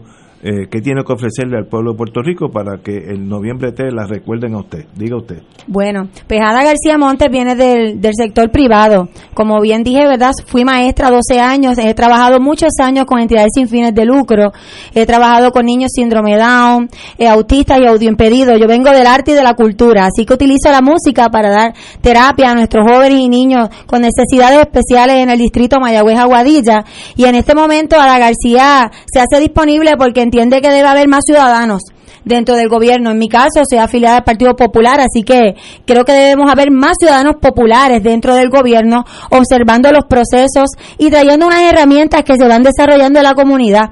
Ciertamente, cuando uno trabaja con entidades sin fines de lucro, en el Departamento de Educación, en los residenciales, pues como profesional va trayendo unas herramientas distintas que yo sé que pueden ser muy importantes en este momento histórico, cuando hemos visto que le ha faltado sensibilidad, estrategia, hasta sentido común a nuestros legisladores actuales, así que me hice disponible porque creo que es importante que las mujeres estemos presentes y que los ciudadanos tengan una voz como la de ellos, así que durante muchos años trabajando, representando a Puerto Rico a nivel local e internacional, pues mi meta siempre ha sido hacer al oeste del tamaño de Puerto Rico y a Puerto Rico del tamaño del mundo, así que estamos aquí haciéndonos disponibles para que la gente nos dé la oportunidad de servirle con honradez desde el Senado a partir de enero del próximo año. Usted, según el, documento que tengo ante mí, estuvo relacionada con la compañía de turismo eh, de Puerto Rico, programa Lelolai, Ciudad de Mayagüez, dirigido a espectáculos para turistas locales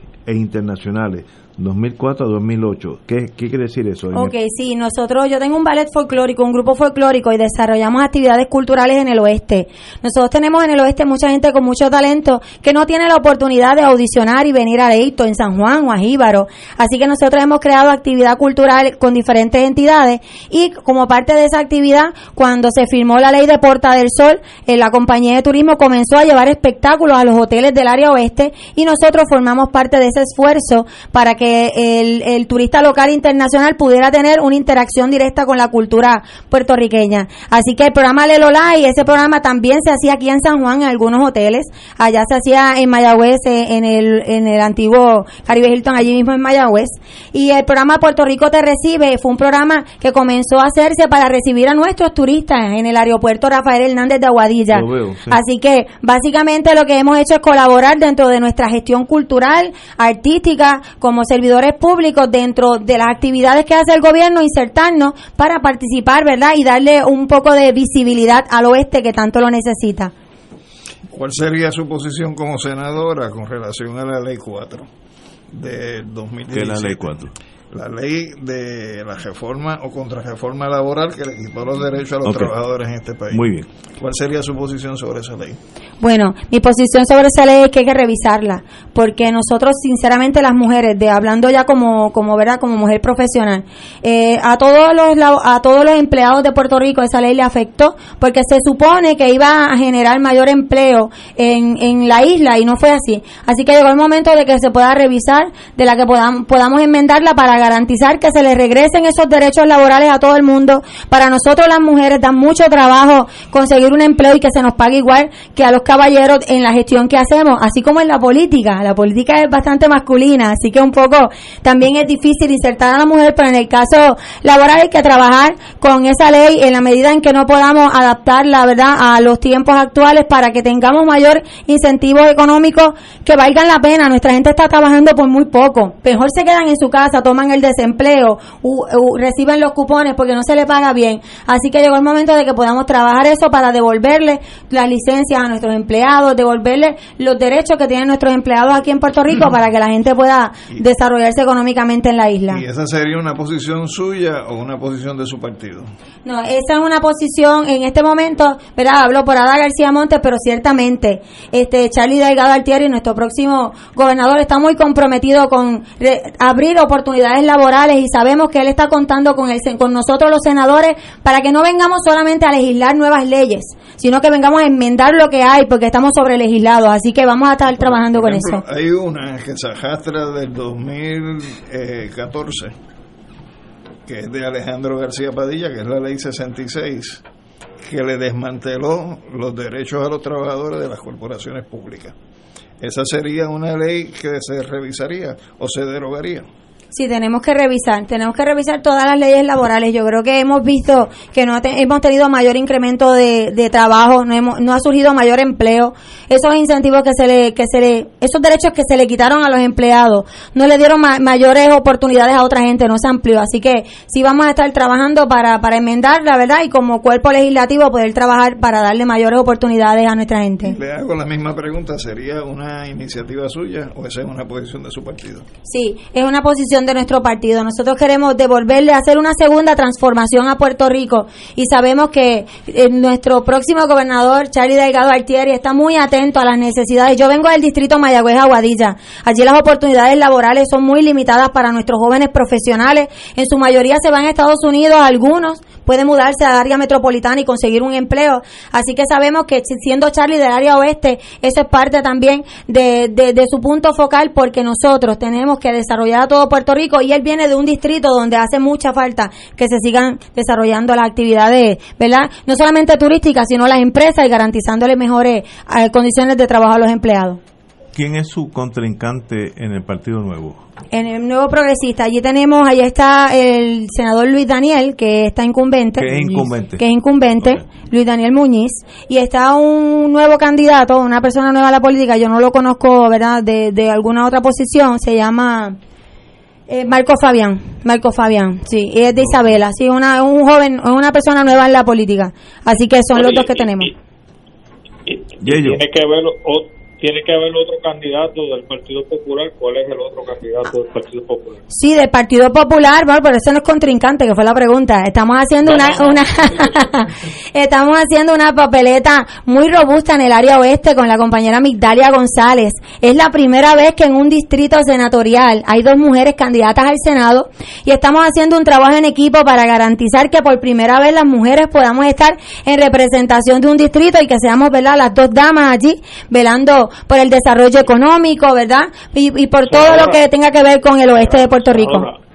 en términos de del aeropuerto eh, Rafael Hernández, eh, ese aeropuerto está para mí, no se le da el uso máximo que debería de darle. Y Estados Unidos hace poco le dio dos años a Puerto Rico de exención de las leyes de cabotaje aérea. ¿Ustedes están planificando algo en esa dirección para la utilización de ese aeropuerto? Claro que sí, dentro del plan coordinado de desarrollo económico que tenemos en el oeste, sin lugar a duda, estamos teniendo en cuenta los aeropuertos. En este momento, nosotros hemos hecho un reclamo público hace apenas unas dos o tres semanas, porque el aeropuerto de Aguadilla ni siquiera para carga se está utilizando con el pretexto de que estamos en una pandemia. Nosotros sabemos que en San Juan el aeropuerto se utiliza con, lo, con las medidas de seguridad y nosotros para el oeste lo que pedimos es lo mismo. Sabemos que es importante para el oeste que este aeropuerto esté abierto, no solamente solamente para, las, para la carga, sino para la actividad turística. Así que dentro del plan coordinado de desarrollo económico está desarrollar, impulsar, ¿verdad? Y hacer la presión que haga falta para que el aeropuerto de no solamente el de Aguadilla, el de Mayagüez también se pueda estar utilizando para el beneficio de nuestro distrito. La posición a la que usted aspira es la que ahora mismo ocupa Evelyn Vázquez, ¿cierto? Sí, cierto. Qué bueno que ya salimos de ella. Eh, mi pregunta es, mi pregunta es, eh, ¿cómo, ve usted sus posibilidades, dado que esa posición eh, o, más bien el distrito Mayagüez Aguadilla, me, me corrige, está ocupado ahora por, por senadores del PNP. ¿Cómo ve sus posibilidades en este momento? Pues nosotros tenemos muy buenas posibilidades, precisamente porque hemos tenido, ¿verdad?, senadores ausentes durante muchísimos años, así que la gente está reclamando un cambio en el oeste. Me parece que bien, ciertamente la senadora Vázquez también es una mujer, ¿verdad?, que estuvo en la política. Entiendo que la compañera Mitalia González y yo traemos un estilo distinto de trabajar, no solamente en pro de la mujer, sino de todo el distrito Mayagüez Aguadilla, porque en mi caso yo vengo de la comunidad, es mi primera vez metida, como decimos en el campo en estos revoluces de la política, porque creemos que hace falta más ciudadanos y una voz distinta. Y el oeste está listo, no solamente para cambiar de, Partido Nuevo Progresista a darnos la oportunidad nuevamente al Partido Popular, sino que está listo para hacer historia y para que por primera vez tengamos dos senadoras trabajando por el oeste, cada una con su plan, con un plan distinto, una proyección distinta del mismo plan de trabajo. Así que estamos haciendo un buen equipo y sabemos que la gente está observando la calidad, ¿verdad? Y la raíz de cada uno de los candidatos. Y en nuestro caso somos servidoras públicas que venimos de trabajar, en mi caso de la comunidad, ella viene de trabajar en el servicio público directamente, así que tenemos muy buenas posibilidades porque la gente está esperando un cambio, necesitan una voz diferente, necesitan sentirse representados y recuperar la confianza en sus líderes, así que para eso estamos aquí con mucha fe, moviéndonos con mucho entusiasmo en medio de una pandemia. Yo fui la última candidata que salió a correr en la primaria, yo empecé en noviembre, así que yo tuve que hacer una campaña muy breve de nueve meses con una papeleta excelente de seis compañeros, cuatro caballeros y pues la compañera y yo. Y gracias a Dios pues pudimos trabajar y la gente pudo ver en nosotros un mensaje distinto. Así que la gente está ávida de cambio y estamos listos para transformar al oeste de Puerto Rico. ¿Y cuál es la posición suya sobre la Junta de Control Fiscal y la auditoría de la deuda? Nosotros con la Junta Control Fiscal hay que bregar aunque sea inconstitucional, ¿verdad? Este nosotros, pero la, nosotros estamos estamos considerando traer al plano de la legislatura ir verificando cómo se puede ir auditando la deuda. Eso no es algo tampoco que esté en nuestras manos. Nosotros vamos a estar haciendo, ¿verdad?, toda la gestión posible como senadores para que se atienda ese caso, pero como legisladores vamos a estar verificando que esa auditoría podamos ir haciéndola en la, cada una de las agencias, en lo que sí nos queda en nuestras manos, porque todos queremos saber dónde está la deuda, a quién se le debe. Yo sé que los bonistas quieren cobrar, pero ciertamente con la crisis que tenemos cada vez la, la probabilidad es menor. Así que sí vamos a estar trabajando y estar muy atentos porque sabemos que para los puertorriqueños es importante pagar, pero todos antes de pagar queremos mirar la notita y ver qué es lo que nos están cobrando y entendemos que eso es muy importante y así que nosotros como, como grupo, como colectivo estaremos trabajando, ¿verdad? Desde mi parte se puede contar con la disposición de que esa deuda sea auditada. Usted en la experiencia profesional demuestra que es o fue embajadora cultural de Puerto Rico en 25 años ha representado a Puerto Rico en países España, Hungría, República Checa, México, Portugal, Grecia, un montón. Faltan Luxemburgo, Holanda, Suiza, etcétera, etcétera. Embajadora cultural, ¿en, ¿en qué sentido? Muy bien. Pues desde inicio, desde los 14 años, he estado representando a Puerto Rico en foros internacionales, generalmente culturales o turísticos, donde se habla, ¿verdad? Y se, y se trae el tema del patrimonio cultural inmaterial, ¿verdad? Para que sean fuentes de desarrollo económico en los países. Yo en este momento, desde el año 2014, represento a Puerto Rico en la CIOF, CIOF es el Concilio Internacional de Organizaciones de Festivales de Folclore y Artes Populares. Y, esto, y esto es un comité afiliado a la UNESCO que reconoce a Puerto Rico como país.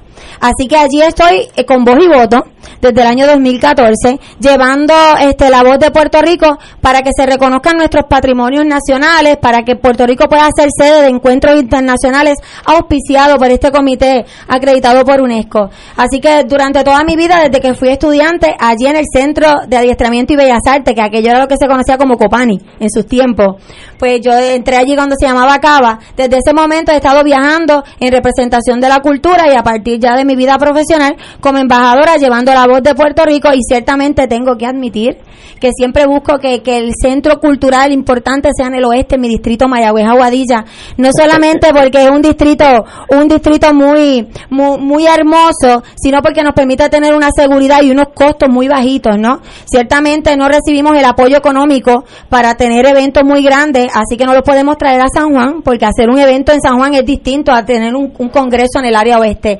Así que hemos utilizado las herramientas que tenemos con la comunidad y hemos desarrollado lo que es la cultura a nivel internacional y cada año tenemos foros internacionales. Este año lo tuvimos que cancelar por la pandemia, pero ciertamente esperamos que ya muy pronto se pueda reanudar ese trabajo y que Puerto Rico siga teniendo la representación internacional porque somos país, somos cultura, somos importantes a nivel patrimonial. Así que ese ha sido mi desarrollo por muchos años. Vengo de la cultura, el turismo y lo que son las artes. Yo tengo una pregunta adicional, que creo Compañero. que sería la última galería. Sí, señor. Desde el punto de vista suyo como popular, ¿usted apoya la libre asociación? Sí, yo apoyo la libre asociación. Qué bueno, mira, Muy bien. sin titubeo. Oye, no, sí, me sorprendió que no te tuviera porque los, los populares tienden a como... este, Muy bien. No, ciertamente. No, muchas gracias. Es que se- yo, yo he estado en foros internacionales muchas veces, ¿verdad? Así que yo, yo, yo conozco el país que represento, sé los valores que tenemos. Definitivamente tenemos una, una, una soberanía cultural, una idiosincrasia muy particular cuando vas alrededor del mundo. El mundo reconoce nuestro Estado Libre Asociado, lo debemos reconocer nosotros los puertorriqueños y yo no tengo ninguna duda que eso es lo que, lo que apoyamos y en lo que creemos. Eh, señora Ada García, candidata a senadora por Aguadilla Mayagüez, un privilegio, nos ha impresionado mucho y su espíritu de verdad combativo, eh, me gustaría tenerla en el Senado en Puerto Rico, ganaríamos todo. No, muchas gracias. Privilegio que, que esté aquí con nosotros. Muchas gracias, los bendigo. Siempre me despido pidiéndole a la gente que nos pongan en las oraciones, sin ciencia, sin estrategia, sin sabiduría del cielo, aquí no se va a poder gobernar, legislar ni administrar municipios. Yo creo que estamos en momentos históricos donde necesitamos gente diferente para resultados diferentes y aquí estoy haciéndome disponible, espero que la gente nos pueda conocer, que nos dé la oportunidad y con corazón humilde les digo que no les vamos a fallar. Soy un ciudadano más que también estoy, como decimos en el campo, harta de lo que está pasando y quisiera y quisiera que esto cambie y he venido con energía para transformar la manera hacer política, así que le agradezco la Muy bien. oportunidad aquí a Ada García Monte en representación de mi hermoso distrito Aguadilla Mayagüez. Un privilegio tenerla aquí con nosotros, compañera. La mejor de la suerte Muchas y gracias. pronto mm, espero que sea senadora por Puerto Rico. Así será, nos veremos Muy acá. buenas Muchas tardes. gracias. Compañero. Bye. Eh, continuamos. tiene. Eh, compañero, muchas gracias. Tenemos Que lleven buen viaje minutos. Buen viaje que tienen De que. bendigo, gracias por la oportunidad. Muchas gracias, Muchas, muchas gracias. Cualquier cosa me llaman y lo Muchas que tenga que mejorar me llaman también porque yo quiero hacer esto bien, ¿ok? Excelente. Me gustaría que la gente fuera así. Sí, sí, sí, yo, uno no lo sabe todo, ¿verdad? No es lo que tiene, pero yo quiero hacerlo y voy a ir a molestar, a sentirlo. Que se mueve el piso. Mire, mire, cuando usted la escucha a ella sometiendo el proyecto para la libre determinación, que va a estar en el Senado con usted. Muy bien, muy bien. Muy bien. Y hay que, tra- hay que, hay Oye. que la, la gente tiene que, pero tienen que estar todos, todas, Pero ¿sabes? que- tenemos que estar todos representados. es candidata va a estar ahí. Continuamos, amigos. Eh, Marilu. Me gustó. Muy eh, bien. Sí, tiene- tiene brío, como dicen me en el campo. Me gustó su entusiasmo. Sí, sí, Y sí. me gustó que le respondió a Sí, sin- Alejandro sin que ella cree en la libre asociación. Este, Muy bueno. que, pues, obviamente, yo siempre he dicho que los, ala- los aliados naturales de los que queremos la soberanía para nuestro país eh, están en el Partido Popular.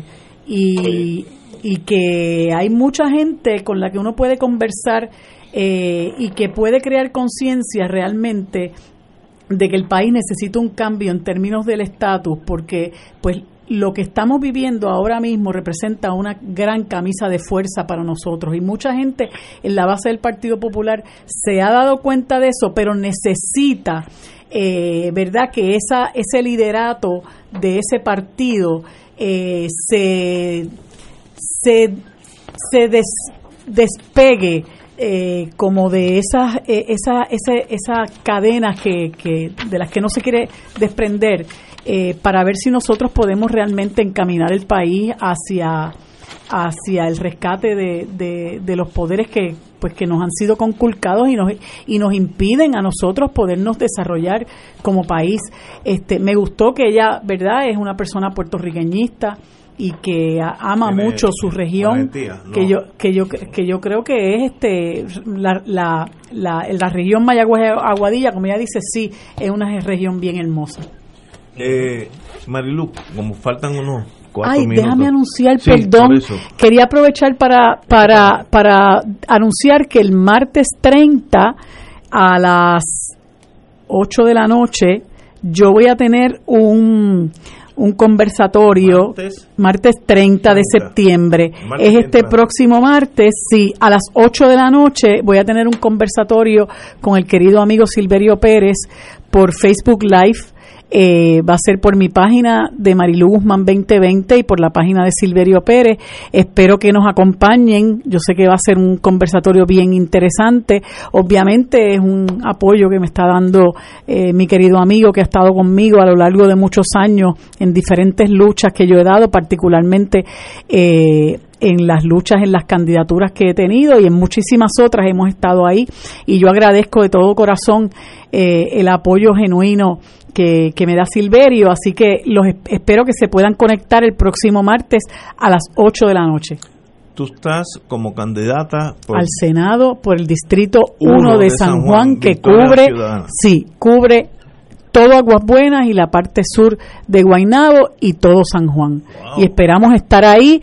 Este, pasar la, el, pasar la escoba eh, y sacar del medio a los que están calentando la silla y han hecho poco o muy nada o muy nada o muy poco por el distrito de San Juan. Y en los en los días que restan, ¿cuál es tu estrategia en, dentro de la pandemia? Pues mira, como yo estaba hablando con Tato ahorita antes de que él se fuera, pues yo no tengo gran, este grandes donantes, no respondo a los grandes intereses, sino a los pequeños intereses este, y nosotros estamos recibiendo, pues obviamente, donativos a través de la página eh, por, por, por, por eh, ATH Móvil Negocio y PayPal.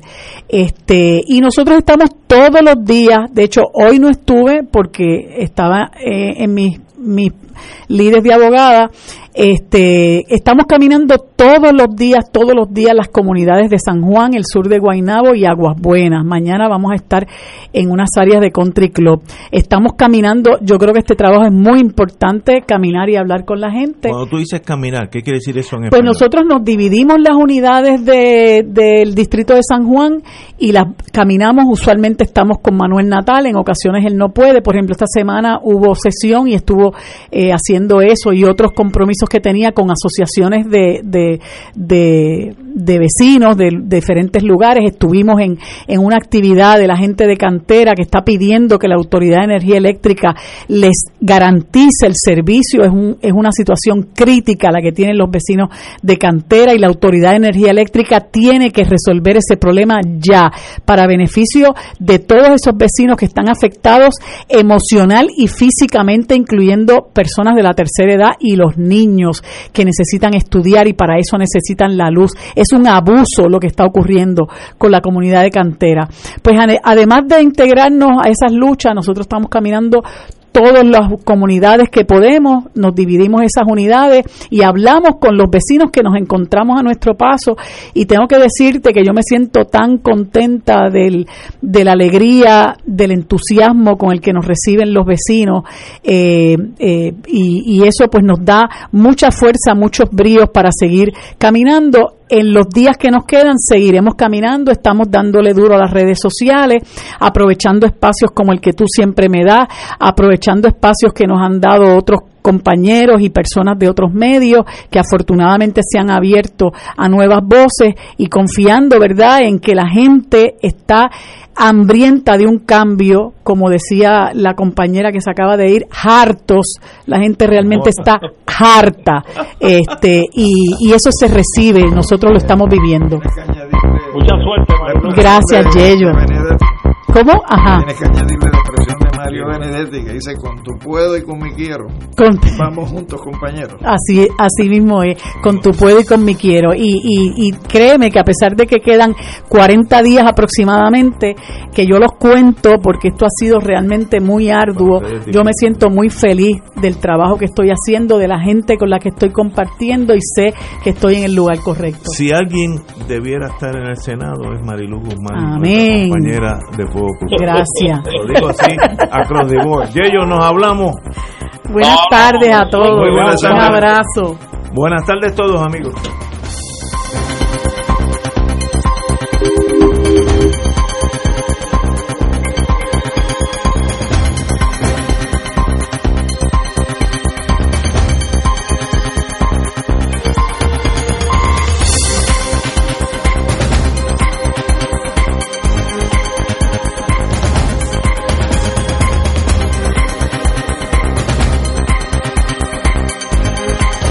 Esta emisora y sus anunciantes no se solidarizan necesariamente con las expresiones vertidas en el programa que acaban de escuchar.